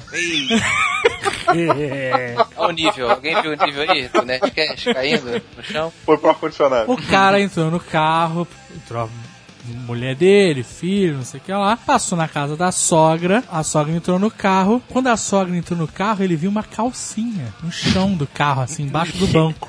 Que isso? Aí ele ficou apavorado. Aí ele foi dirigindo lá pra barra, foi almoçar na barra, né? Porra, maluco. E aí começou a meter a mão pra achar a calcinha, né? Que cara, essa porra da calcinha vai me fuder, né? Achou um sapato. Ué? Além da calcinha. Achou a calcinha, achou um sapato. Daqui a pouco achou a puta também. Aí ele, puta, o que, que eu vou fazer? Caralho, eu tô com um sapato, onde eu vou esconder isso, né, cara? E aí ele tava lá no elevado do Joá, olha, e ali o transatlântico, o nego olhou, ele, vum, jogou a espada pela janela. Sacou? Ela Jogou ali no mato, jogou lá pra cima. Que transatlântico? Ah, me enganei, era uma nuvem. Aí ele foi, foi, foi dirigindo agora, aliviado, aliviado pra caralho, né, porra? Me livrei do, do, do flagrante, né, cara? Chegou no, no restaurante, abriu a porta, a sogra, cadê meu sapato? Cadê meu sapato? Ele, porra, não dá mais pra sair com a tua mãe. Não dá mais. A velha sai de casa sem sapato, não dá mais. Acabou, foi pra casa. Caralho, olha só, cara, eu vou te contar uma coisa. Essa história, o Rex já contou ah, no Nerdcast dizendo que foi um amigo dele. É o mesmo cara, Caraca, é o mesmo cara. É o mesmo cara. Mas essa história é uma Vai triangulando que você vai descobrir Essa quem é. história é comum, cara. Não é comum. Essa é, história, tá- outras pe- depois as pessoas vieram no comentário falar, pô, mano, já ouvi essa história, tipo, um milhão de pessoas contam dizendo que foi com um amigo É um dele. cara muito relacionado. É uma, é uma história do povo, sabe qual é? É uma piada que virou uma história que as pessoas contam que sempre foi com um amigo meu. Você tá maluco. Eu gosto dessa história. Mas deve ter acontecido com alguém. Eu vou continuar contando essa história. Ou a sogra do cara era prostituta. e O cara tava certo. Era o sapato.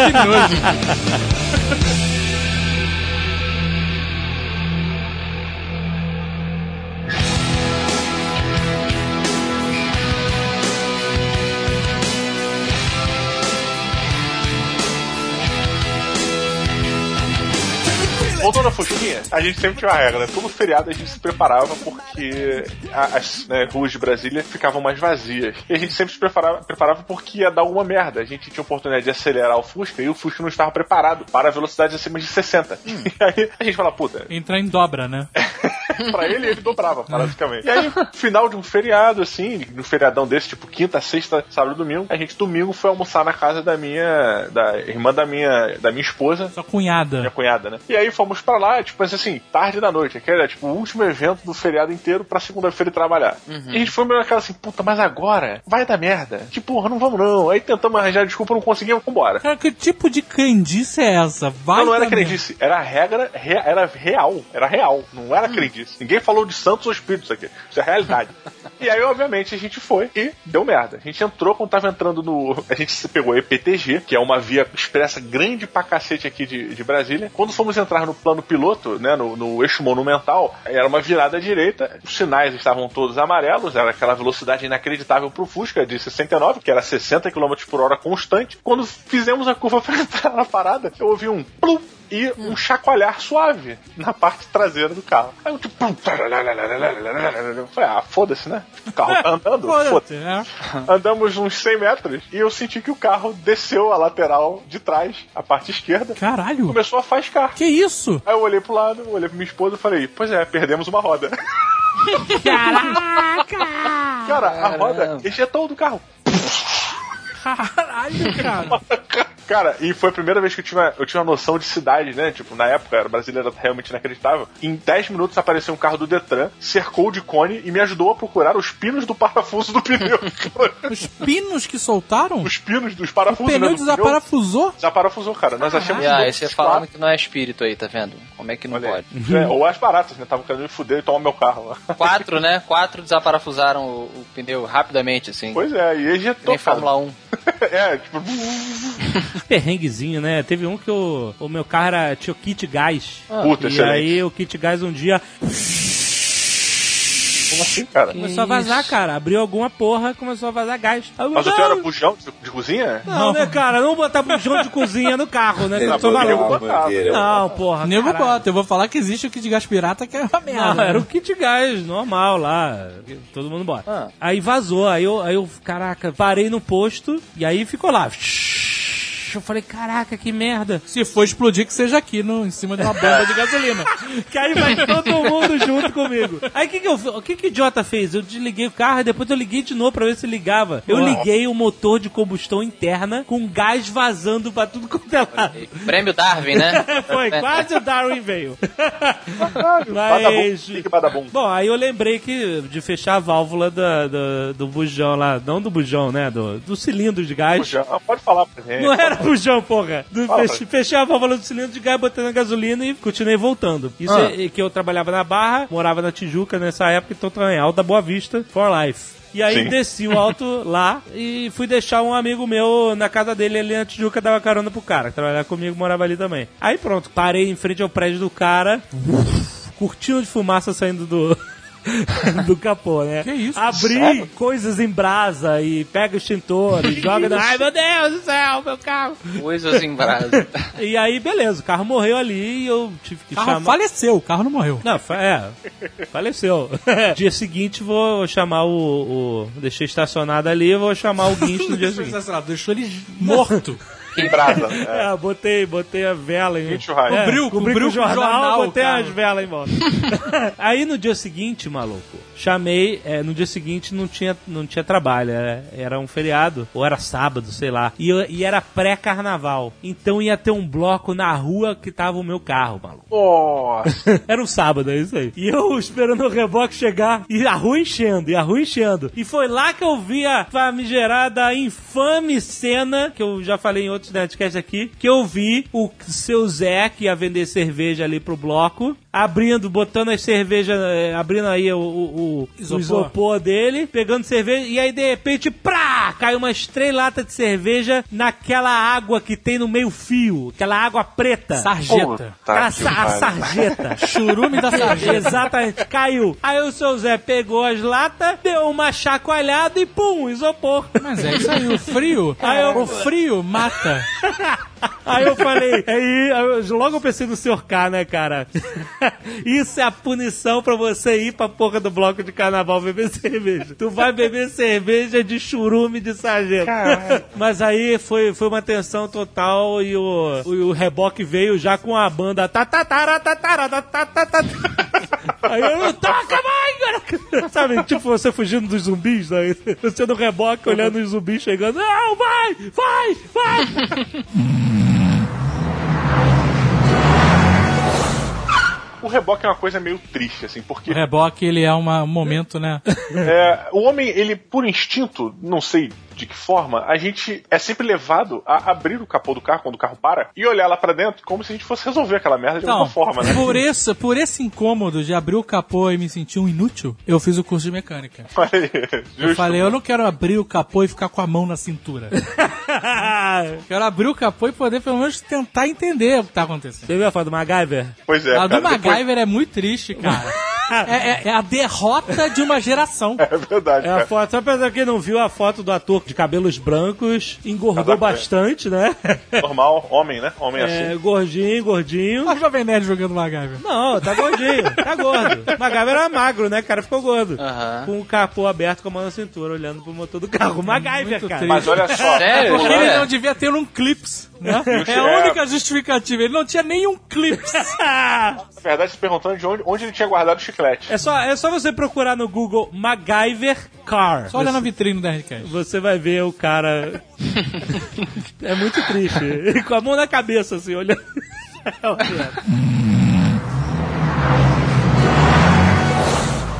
Eu tenho duas histórias de kit gás, né? Já devo ter contado elas, vou contar de novo. A primeira é uma que eu tava viajando, eu tinha colocado kit gás, né? Coloquei no Rio de Janeiro, era a febre. Febre do kit gás. Era, Que era muito, era 49 centavos o metro. Era muito cúbico. barato, cara. Era muito barato. Assim, era, era o Você sai paraíso. de casa pra aliviar o estresse pra dirigir seu carro. Ah, vou dirigir meu carro pra aliviar o estresse. Que tão barato que é essa porra. É, exatamente. essa. Cara, muito barato. E aí eu tinha esse kit gás e eu tinha aquela Montana, lembra? Vocês sabem qual é? Uma picapezinha, tipo a Saveiro da Chevrolet. Ninguém sabe o que é. Montana. Sim, sim, É, sim. Eu adorava esse carro. Eu achava mais bonito que a Saveiro, cara. É, ele é, até hoje. Sem é pelar o saco, sem pelar o O saco. apelido dele era Marmita.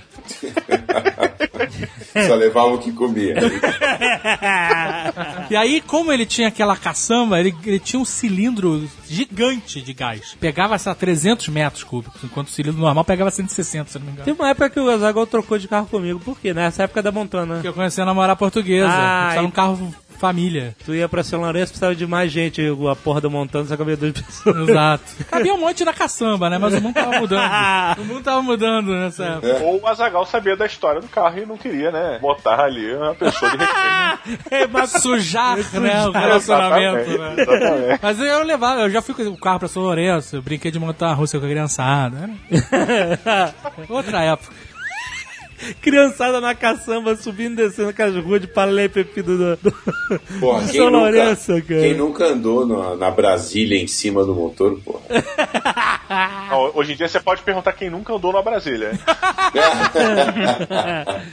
Eu tô no carro, kit gás pra Curitiba, autoestrada, caralho, agora vou arrasar o cacete. E aí, como eu tinha essas paranoias todas, eu botava pouca gasolina pro carro ficar mais leve. Né, eu calculava, ah, eu cara é com- o Nelson Piquet da estrada. Eu ficava, eu falava, torra, eu tô com kit gás, eu, eu rodo mais de 300 km com esse, com esse cilindro aí, que era um cilindro grande, eu rodo mais de 300 km. Puta, eu vou botar só, sei lá, 10 litros de gasolina, vai dar o quê? Vai dar 8 quilos, aí o carro fica bem mais leve, não sei o que lá. E aí eu fui embora, carro quase na reserva, e eu só no kit gás, para, né? daqui a pouco, e tava frio, era inverno, daqui a pouco, meu irmão, o carro começa a falhar, começa a dar umas engasgadas, perder potência. Caralho, o que que tá acontecendo? E o carro começa a perder força, perder força, o que é isso? Aí eu parei o carro, né, parei pra olhar. Abri o motor, não botei a mão na cintura, porque eu já tinha feito curso de mecânica. Olhei pro conversor do kit gás, e ele tava congelado. Porque o kit gás, ele tem um sistema que você pode ligar ele junto com o radiador do carro e aí a água quente passa nele, porque ele trabalha com baixa pressão, né? Ele converte a pressão do Ah, cilindro pro sim, motor. Claro, claro. Entendi, claro. é. Só que no Rio de Janeiro. no Rio de Janeiro você não precisa disso. Resumindo, quando você faz. Você sopra na sua mão, você não sente geladinho? É isso que acontece, entendeu? Ah. O gás passa com muita pressão por É, ele. quanto mais pressão, menor a temperatura. Exato. E aí, como o negócio já trabalha frio e tava mais frio lá de fora, o kit gás congelava. E aí o gás não conseguia passar. E eu tinha 10 litros de combustível numa estrada sem pôr de gasolina. Que eu tava na Ayrton Senna. e aí, cara, eu ia no gás, que eu esperei ele descongelado e tal. Eu ia no gás. Quando começava a congelar, eu mudava pra gasolina. Na chavinha. Tum! aí ligava a força, eu dava uma acelerada. Aí esperava um pouquinho, opa, dois, três minutos, acho que ele descongelou, tum, voltava pro gás. Caralho. E fiquei assim, numa tensão fodida, porque se acabasse a gasolina eu tava fudido até achar um posto de gasolina. Aí eu achei, salvei no final.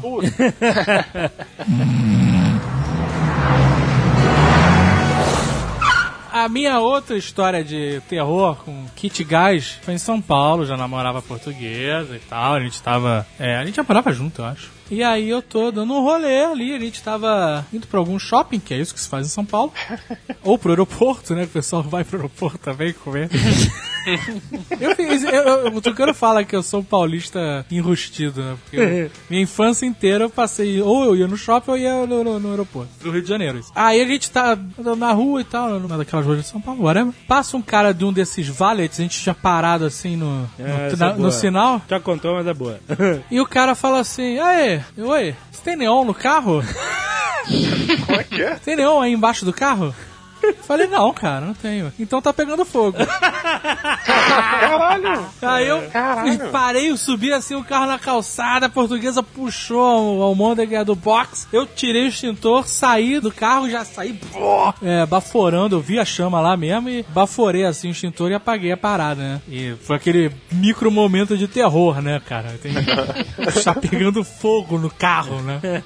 Depois liguei pro seguro, aí reboque, tudo deu certo. E aí, eu, quando eu levei o carro na oficina, descobri o que tinha acontecido. Que eu tinha o kit gás nesse carro também. Parte do gás estava acumulando no catalisador do carro. Catalisador, ele fica no cano de descarga e ele é um filtro. Here we go. Não, não, mas é. o catalisador é isso, um negócio fica no cano de descarga e ele filtra para o ar sair mais limpo e você poder respirar diretamente no cano de descarga. E o gás acumulava lá dentro, porque a parada é tipo uma colmeia, sabe? Um filtro onde os gases passam e a sujeira fica. O gás acumulava quando eu desligava o carro e quando eu ligava o carro, o carro é um um motor a explosão. Então, o gás que estava no catalisador também explodia. Os carros faziam pó, pó, pó, e eu não percebi, não me dei conta. E ele explodia e ia derretendo. E, assim, ficou alguns meses fazendo pó, pó, pó, que era a explosão dentro do catalisador. Você ficava ouvindo papapó e aí, É, você ok. conserta todos os problemas do seu carro agora. Mas é, a gente só conserta o que faz com que o carro não ande mais. Exato, e aí o que acontece? Com o tempo e essas micro explosões papapó acontecendo, elas derreteram o catalisador. Então o gás que sai pelo cano de descarga não conseguia passar direito. E esquentando, a pressão fazia esquentar o catalisador, aquele pedaço do cano. E aí o cano chegava a ficar em brasa, porque o cara me mostrou, ligou o carro, ficou acelerando, e a gente viu o cano esquentar a ponto de ficar vermelho, assim, sabe? E aí ele queimou a borracha que segurava o cano. Sabe que tem umas borrachas que seguram assim os anéis. E foi isso que queimou, não era nada de, ai meu Deus, pegando fogo na mangueira de combustível, que era bem próximo, inclusive, daquele lugar. Mas Era a próxima etapa. era a próxima etapa, mas era, era isso, cara. Então, quando o Axel Foley colocou uma banana no carro dos tiras, ele podia ter matado os caras queimados. né. Caraca. Não, tu tá falando sério? Não.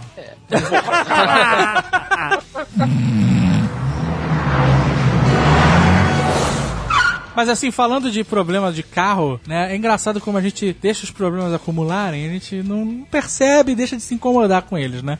O meu carro atual tem 8 anos, vai fazer 9 anos. Tem que respeitar um carro desse. Não vai ser um da Zagal. 2005, 2006. Puta que pariu. Eu não vou trocar esse carro nunca mais. É vezes 14, né? A idade dele. É, que nem cachorro, né? o carro, eu dei uma, uma recalchutada ali, uma, uma tunada, fiz um stream makeover no carro e tá novo. Novo, Jovem Nerd viu. Eu não preciso nem falar, ele pode falar por mim. É, ficou maneiro. mesmo. Botei banco de couro, Olha aí. couro sintético, mas é Aveludou o volante? Aveludou o volante? Ainda não, é a próxima etapa. O volante é a próxima etapa que tá meio gasto mesmo. E a bola 7 no, na marcha, né? Não, tem uma marcha convencional, mas eu tô pensando em botar a bola 7. E pula, ele pula agora ou não? Pô, podia fazer esse negócio do esquema do carro mexicano, né? Carro mexicano, né? Ah, que vocês não estão. As coisas que ele consertou foi o banco do motorista que tava com a lateral toda comida, que parecia que tinha um, um- um gremlin comido que come espuma de banco. que eu entro rápido. Eu entro escorregando, sabe? E aí, na escorregada, o tecido não aguentou. Preciso botar couro pra ver se resiste. O cinto de segurança do carona agora, agora ele volta, né? Sabe quando você larga o cinto e ele volta? Antes não voltava, agora ele volta de novo. Vai ficar aquele espaguete no, no chão do carro. o, o, ca- o, Troquei o cinco de trás, tava comido, o cachorro tinha comido o cinto. O banco do carona agora, o carro é dois postos, então o banco do carona agora inclina novamente pra pessoa entrar, né? Porque ele era, antes era opção banco conforto, ele já vivia deitado o tempo inteiro. É, Era leito, né? você conseguia botar o banco pra trás, mas não pra frente, sabe? é? Era semi-leito. e ele já tava assim, porque o nego passa pra trás. A Que marcha mais? já tinha consertado. Eu passei só uns oito meses com a marcha quebrada. Já tinha... Não precisa de Ah, marcha, né? E a lataria, que estava... Dei um tapa na lataria que eu fiz inveja de muito porteiro aí, cara. Eu saí com um carro da oficina, vezes eu senti, me senti no Pimp My Ride. Cara, Agora, Caraca. O Aham. carro brilhando, assim, o cara, eu pintei o carro todo, agora é o carro preto, Onyx, na, na verdade, Night Rider, qual é? ele tá orgulhoso assim porque... Sabe por quê? Porque vocês não estão vendo, não estão tendo a comparação com o que era antes, que o carro que era preto tava quase prata. De tanto arranhão, de tanta... Tanto Durepox né, que tinha. E aí quando ele pintou de novo a cor original, ele, caralho, ficou bom O mesmo. porteiro do prédio, o porteiro do prédio que deve estar nos ouvindo agora, inclusive, ele um dia, quando a primeira vez que eu voltei com o carro, carro da oficina, ele veio ver se era morador novo. Olha aí. Cara, isso é um Aí ele, ó, trocou de carro. Falei, não, deu uma recostada. Ele, puta, ficou bonito. hein?" Aí eu fui abastecer no posto de gasolina, puta, fiquei horas com os frentistas. Caraca, tu deu uma peralizada, ficou Aliás, um foda. abraço pra galera do posto. Não, a galera do posto aí é fã do Jovem Fã, Nerd. fã do Jovem Nerd. Aí, abraço pra galera do posto. Fiquei um tempão, não, deu uma pintada, uma encostada. Agora não, mais oito anos com esse carro. Troquei os faróis também que estão queimados. É. Tinha um farol que tava com. Tava com. Deus, era, era uma caixa de Tinha um papelão farol que, você tava, andava. que parecia um aquário. Ele tava com água. É, forever. aqui meu carro ele chorava de um olho só. Ele era meio, meio Nelson Rodrigues. Tinha infiltrado um pouco d'água e ficou ali. Ficava aquela. Aquele, sabe, era o, o tipo aquele cego de um olho só, saca? É? Fica um efeito maneiro à noite. Fica. Vira um prisma. Exato. distorcida. O outro carro que eu tava falando, do, do defeito, foi o primeiro carro que eu dirigi, que é o carro da minha mãe, que era um gol. Um golzinho azul, aquele golzinho quadrado, sabe qual é? Um golzinho quadrado, gol mil. Era excel- é excelente. Excelente. Aquele carro aguentava tudo, meu irmão. Olha, eu fazia Gastão Baiano com aquele carro. Gastou baiano. Vocês sabem Claro. o que é Gastão Baiano? Eu, conheço- eu conheço a lenda, o mito. O mito é. Gastão Baiano que você sobe, tira as rodas do chão e tal. Não aconselho ninguém a fazer isso. Tem que ser um motorista. É com esse carro que eu brincava de dirigir com frear e tal. Foi com esse carro que eu voei 100 metros de um quebra-mola. Caraca, tua mãe que é uma santa mesmo. E Puta aí? merda. Eu ia dirigindo o carro e assim, essas peripécias no volante, elas cobravam preço no carro, né? o carro, ele ficou, o volante ficava tremendo levemente. Até um dia que eu dirigi outro carro e meu pai dirigiu esse carro e meu pai não conseguia dirigir porque o volante tremia levemente pra mim, que dirigia ele todo dia e que tava acostumado com aquela britadeira no lugar do volante, cara. O volante, parecia que meu pai tava sendo espancado pelo carro. Sabe? Parecia que o volante estava batendo nele. Por quê? Os amortecedores tinham ido todos pro caralho já, com todos os filha saltos. da puta. O, o- mecânico falou: as, as rodas estão quadradas. São- ele tá, já tá na. Sabe, não tem mais o que fazer com essa roda. Sabe? Vou ficar duas semanas martelando pra ela voltar a ficar semi-arredondada. E, puta, teve que. Aí eu levei um esporro do caralho. Olha aí, que vidinha.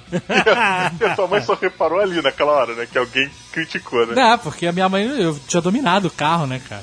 Caralho. Mas eu tiro as rodas do carro do chão, Jovem Nerd. E eu desafio você a fazer isso com seu, sua, sua Eu não minivan sou família. imprudente dessa forma. Não é imprudente, eu estou preparado. Eu estou pre... Quando precisar, eu sei fazer.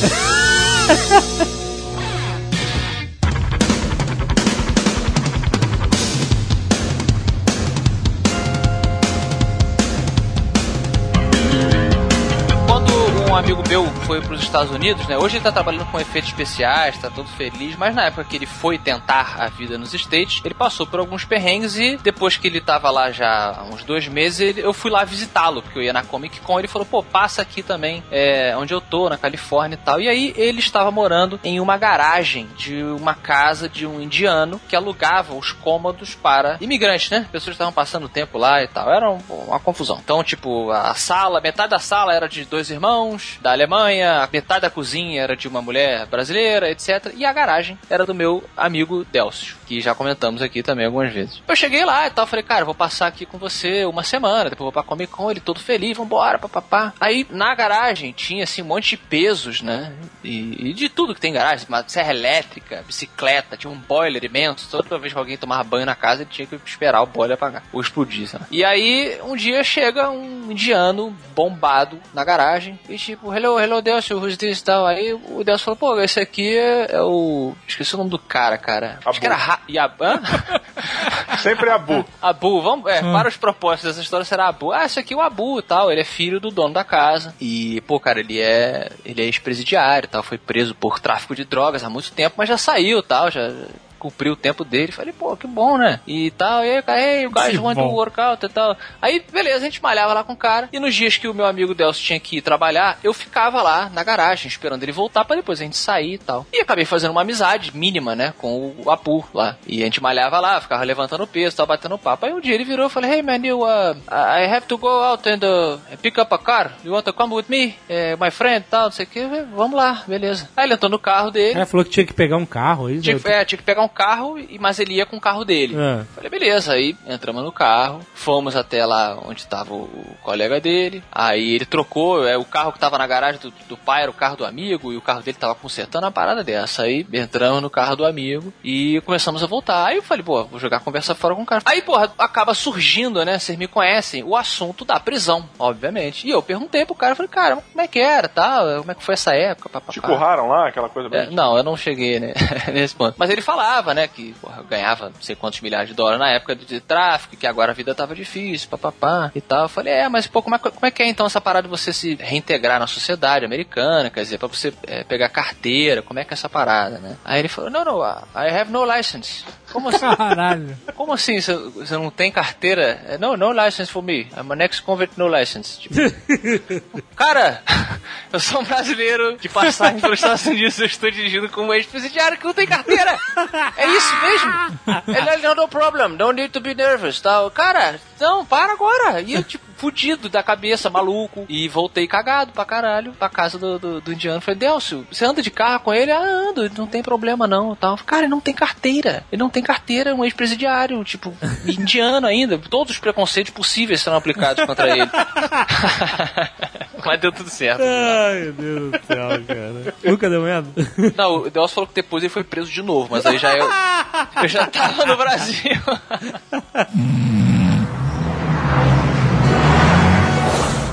Bom, Fih, você também tem uma história dos Estados Unidos de, de direção. É, eu tenho um, um amigo que sempre foi meio desequilibrado dirigindo. Uma vez ele entrou num lago que ele tinha certeza que ele conseguia passar com o carro, ficou no meio do lago. Caralho. Cara, um lago. É, no lago. Ele falou, não, esse carro passa no lago, era uma Explorer. Saiu, saiu boiando, o filho dele tava atrás. eu Puta falei, merda. fudeu. Aí ele, o filho virou pra ele, pai, fodeu.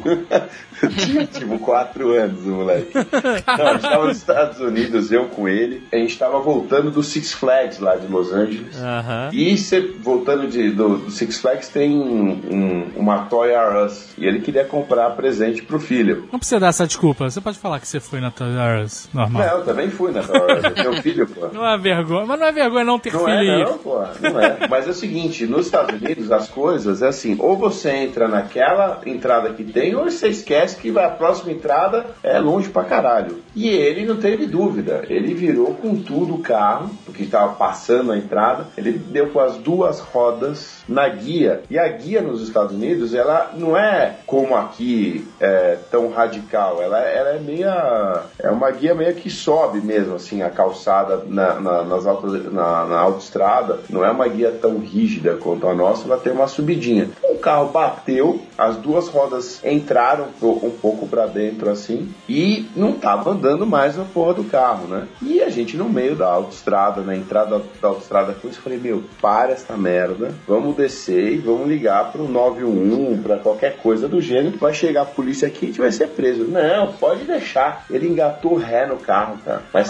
co- começou a subir uma aquela nuvem de borracha queimada. Aí eu Caralho. falei, fodeu, cara. Eu falei assim, eu vou me jogar no chão já, porque a polícia vai chegar, mas não vai, puta, não vai dar cinco minutos, os caras vão estar aqui, né? Bom, a gente deu um- uma sorte gigantesca que a locadora de carro tinha um escritório, mas não era a 500 metros, era, sei lá, 300 metros da onde a gente estava. E um carinha lá da locadora ouviu o barulho da batida e veio ver o que que era. Aí o cara falou, não, não, não, não, deixa o carro aí. Meu, a gente parou o carro, ele tentando dar ré, aquela mega... Não, não, não, para, para, para o carro aí. Eu falei, puta, agora fudeu, né, cara? Agora deu merda. O cara, não, para o carro aí. O cara, esse cara da, da, da locadora, pegou o carro, não, pode deixar aqui, tá aqui o seu contrato tal, vai lá pra dentro que vocês, eu te encontro lá. O cara tirou o carro, chegou lá dentro, eu falei, bom, fudeu, agora vamos, né, vai gastar uma grana aqui. Não, não, tá o carro novo, pode deixar que a gente daqui cuida. Caralho. A gente foi embora. Porque tem seguro, né? Você aluga com seguro. Cara, é assim, nunca aqui no Brasil isso ia acontecer, tá certo? Nunca. Primeiro que a gente ia se fuder, a gente estaria morto, com certeza tinha capotado umas 10 vezes o carro. Mas nos Estados Unidos, a experiência que eu tive de, de batida foi essa que não, não, não aconteceu nada. Mas esse mesmo cara foi preso um mês depois Caralho. de alta velocidade lá em Los Angeles. Eu, graças a Deus, já tinha voltado. Ele tinha alugado um Mustang e ele falou: Ah, pô, queria acelerar um pouco, acelerei e a polícia veio e pegou o cara. Caralho. E ele foi preso, foi, ficou um, dois dias na cadeia. Porra, O braço da lei o alcançou. Eu, eu nunca tive problema de dirigir nos Estados Unidos, né? Com nada disso. Agora, fui na França, né? Aluguei um carrinho pra ir lá em Monte São Michel, aquela coisa. Cheguei aqui outro dia, abri minha caixa de correio, os filhos da puta franceses não mandaram duas multas pra mim, cara. você que recebeu as multas, É rapaz. verdade. Ele só. Mas de que viagem? Mas de- não daquela que eu fui com você, de outra. Não, agora, depois agora. foi de novo. Olha aí. Porra, lá- Mais um turista babaca. Depois que você foi de novo à França, tomei duas multas.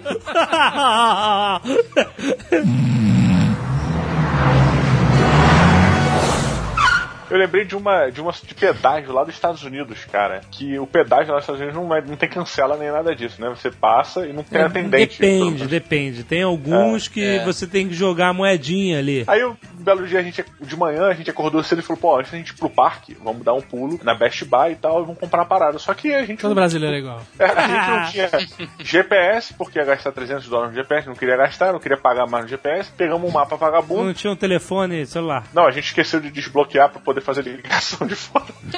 Esse é o brasileiro. Aí pegamos um mapa numa loja, cara. E, mano, assim, mapa merda, sacou? De como chegar numa loja X, que não tinha nada a ver pra onde a gente queria ir. Falou, ah, vamos passar na, na Best Buy, que é por aqui, perto do Florida Mall. E a gente saiu do hotel e fomos. Obviamente que na primeira curva errada a gente se perdeu. E a gente foi mega despreparado, assim. Não sabia de pedágio, não sabia de porra nenhuma. Fomos embora. E aí, no caminho, fomos passando por pedágios e pedágios. E todo aquele acúmulo de moeda que você faz, né, de troquinho, foi indo embora. Foi indo embora e nada da gente chegar em porra de lugar nenhum. Nada de chegar em porra de lugar nenhum. Chegamos a momento e falou, cara, vamos voltar. Fizemos um retorno, voltamos, passamos por todos os pedágios. Depois de um certo tempo, não tinha mais moeda. E aí a gente resolveu sair numa. Falou, ó, vamos sair porque não tem mais dinheiro pra moeda, não tem mais dinheiro pra pedágio, não sei como é que vai pagar essa merda. Vamos sair aqui numa, numa dessas, desses desvios, né? Pra ir pra uma cidade, a gente para num banco e saca a moeda, sei lá. Saca a moeda. Saca saiu- moeda.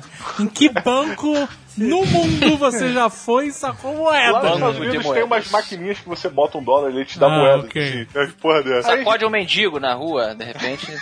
Tem troco pra 10? para numa igreja, né? Aí a gente pô, Para e vamos pegar- assalta a caixinha, né? Vamos pegar essa saída aqui. Cara, a gente escolheu justamente a saída que tinha um pedágio. Na saída. Você desce a ladeira tinha um pedágio. Eu Falei, ah, não, maluco. Não. Foram nossos últimos, tipo, dólares em moeda. E aí, puta, não, cara, não tem mais dinheiro pra porra nenhuma, não sei o que. Aí nos perdemos na parada, não tinha banco, não tinha porra lugar nenhum. Vamos voltar pra rodovia. Na volta, outro pedágio, não tinha o que fazer. Aí eu falei, olha, não tenho dinheiro pra fazer, não sei o que eu vou fazer aqui. Parei o carro. Parei o carro na subida da rodovia, cara. Aí parei o carro, não sabia o que fazer. Aí fui lá na, na cancela pra ver se tinha alguém lá dentro, né? Obviamente era só uma máquina, não tinha ninguém. Aí Você foi eu- andando até a cancela do pedágio? eu parei o carro na subida da highway lá. Caraca, os níveis de imprudência chegaram ao, nível- ao limite épico, Too cara. damn high. O cara parou o carro numa autoestrada de alta velocidade e andou não, na saída, cara. Ah, o pedágio fica na na, saída. entrada. E a regra da vida é: quando acaba a imprudência, começa a imbecilidade. Porque aí começou o seguinte: eu fui andando lá pra cancela, vi que não tinha ninguém, e fui e resolvi falar com a máquina como se fosse um interfone com o presidente dos Estados Unidos. Nossa, take to your leader. Eu falei, eu, meu inglês lindo, né? Hello? I have no coins. Aí, tipo, fiquei esperando uma resposta. E aí começou a se formar uma fila atrás. Aí eu, tipo, olhava pra, pra minha esposa, né, pra dona Maria, e falei, o que eu faço agora? Aí ela, sei lá, fala com alguém aí. Aí eu, have no coins. e aí, na, Only tarjeta. Olha, aí eu peguei uma moeda, tinha uma câmera, né? Aí eu peguei uma nota de 5 dólares. Aí eu, just 5 dólares. aí enrolei e joguei na parada. Você jogou a nota desse cara, seu capial. Aí joguei a nota na parada. Aí eu, it's enough? Nada aconteceu. Aí eu, tipo, não aconteceu nada. Mas o Aí cara tinha. Você tá falando com nada? Nada, foi com a máquina. Caraca. Cara, o Diogo com certeza tá em algum desses vídeos nos Estados Unidos que passa na televisão. The Greatest Idiots Ever Caught on Film. Amazing Idiots. Eu voltei, pra, eu voltei pro carro e falei, cara, não aconteceu nada. Tipo, não tinha cancela nem nada. Aí Só tinha um sinal parada- vermelho, né? Tem um É, sinal só tava vermelho. vermelho. Pra mim é o suficiente pra me bloquear. Aí, tipo, eu virei, tinha uma fila de uns 4, 5 carros se formando e uma mulher, perfil de americana, mega impaciente, filho atrás, cara. de americana, 170 quilos. Cinco filhos, né? Cinco filhos e trabalha em dois empregos, sei lá. É. E aí, tipo, eu, Na olhando- fábrica e na lanchonete. né? No IHOP e na, na, na fábrica de remédios, empacotando remédio. Aí eu fui pra ela assim, sorry, com a mão pra cima, assim, né? Como se fosse roubar a mulher. Sorry. Aí eu, how I, how I pass? Ai, pé. Aí ela, you have to pay. Aí eu, I have money, but don't coins. Aí a mulher, com a cara mais imbecil do mundo, but you have to have coins. ela don't have coins. Aí ela, ok. Aí me deu, tipo, sei lá, 70 centavos, que era o pedágio. Aí eu, obrigado, obrigado. Tipo, encostei nela, que foi o pior ato que eu cometi nos Estados Unidos, que é encostar no americano. Ela quase passou álcool no braço. E aí eu fui lá, paguei a parada e fui embora, assim. Ou seja, gastei 5 dólares de 75 centavos. Mas a máquina engoliu tua, tua moeda? Também teu papel moeda? Engoliu, cara. Engoliu, cara. Caraca. Ai, meu Deus do céu, caraca. Que história.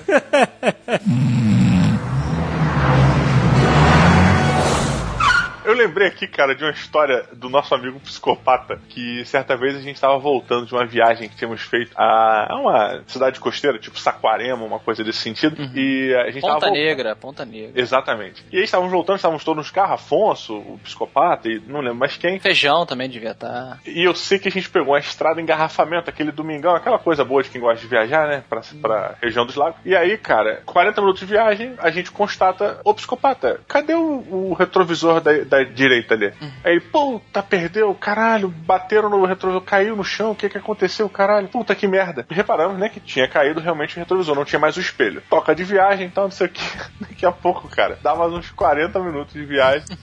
A gente, ô psicopata, cadê o retrovisor da esquerda? Ele, puta merda, Juro caiu, por Deus. Nós juramos por Deus que isso aconteceu, Ele cara. falou o quê? caiu também. E tipo, O do não motorista. sabe, não Lá sabe do- quando caiu da, primeiro caiu da direita, depois caiu da esquerda. E, tipo, e aí? Aí a gente, caralho, cara, tu não olha no espelho retrovisor, não, cara, essa merda. Caiu há muito tempo, mas ele... E ele não sabia, cara. Caramba, Caraca. pode crer, isso aconteceu. Cara, e, tipo, foi 40 minutos um, 40 minutos outro, a gente, caralho, ele, meu Deus do céu, como é que caiu essa porra? Gente, caralho, seu maluco, tu não repara em nada. Cara, o Luiz é demais. O anjo dele é tipo o anjinho da turma da Mônica, assim. Só pode ser, porque a gente voltando também de Ponta Negra uma vez, tava ele e, e dois colegas meus no carro. É, eles que me contaram isso. Eu só vi do outro, do outro carro, eu estava dirigindo outro carro. Eles bateram papo dentro do carro, voltando e tal. De repente, o Luiz muda de pista e começa a passar em cima do olho de gato, né? Que divide ali. Já era de noite, a gente voltando, sei lá, meia-noite. Aí, de repente, o carro volta ao normal. Aí os dois colegas que estavam dirigindo com ele falaram, cara, o que que houve? Não, não, não, sem problema, eu dei uma dormidinha aqui, mas tá tudo bem. Caraca, eu vou te falar, cara. De todas as imprudências que eu já fiz dirigindo, não foram poucas. Todas já prescritas, vale ressaltar aqui. Meu advogado, meu advogado pediu pra dizer isso. Dirigir com sono é a maior imprudência que você pode a fazer. maior. muito, muito. E ele falou com assim, normal, como se tivesse dado uma espiadinha. Já tô bem.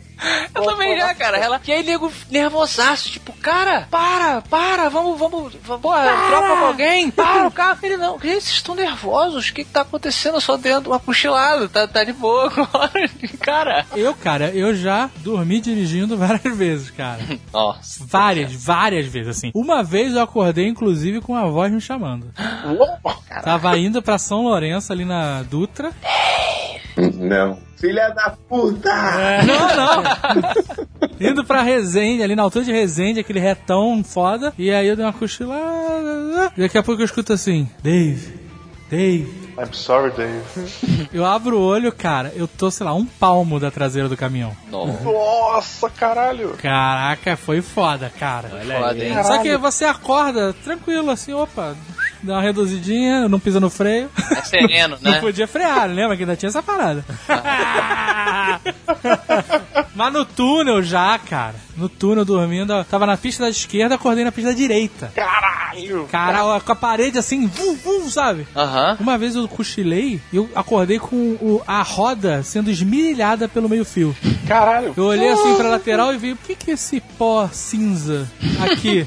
Era a minha roda. sabe, no meio fio, cara.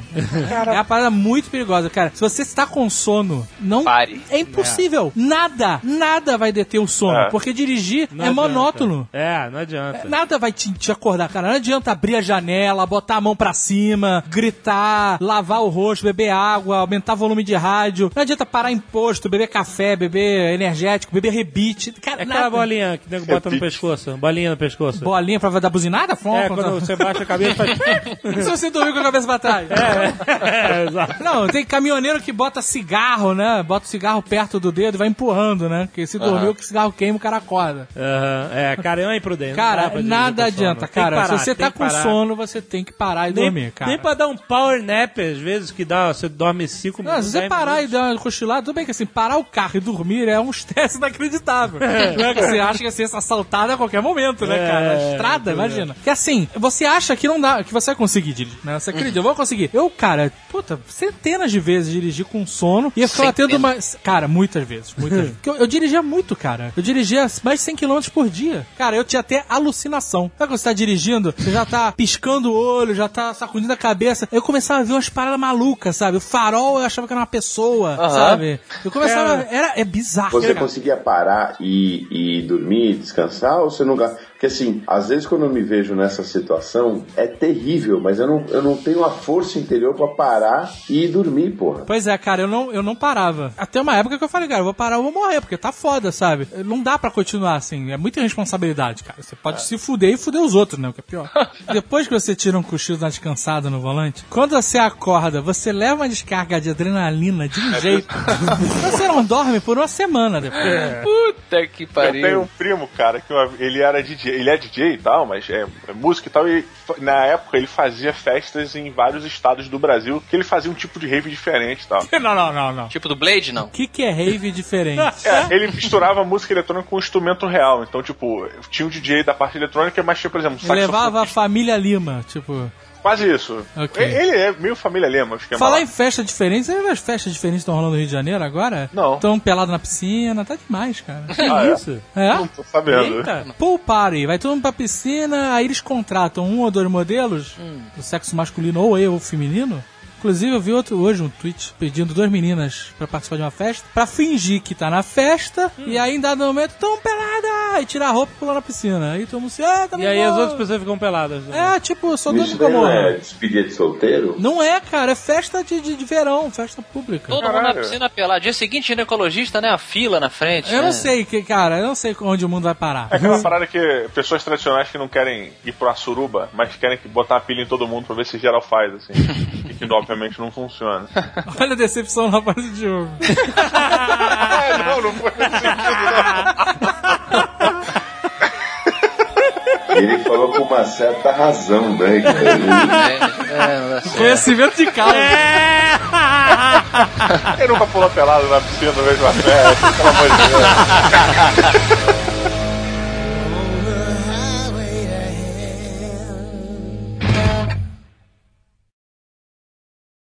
Este Nerdcast foi editado por Radiofobia, podcast e multimídia.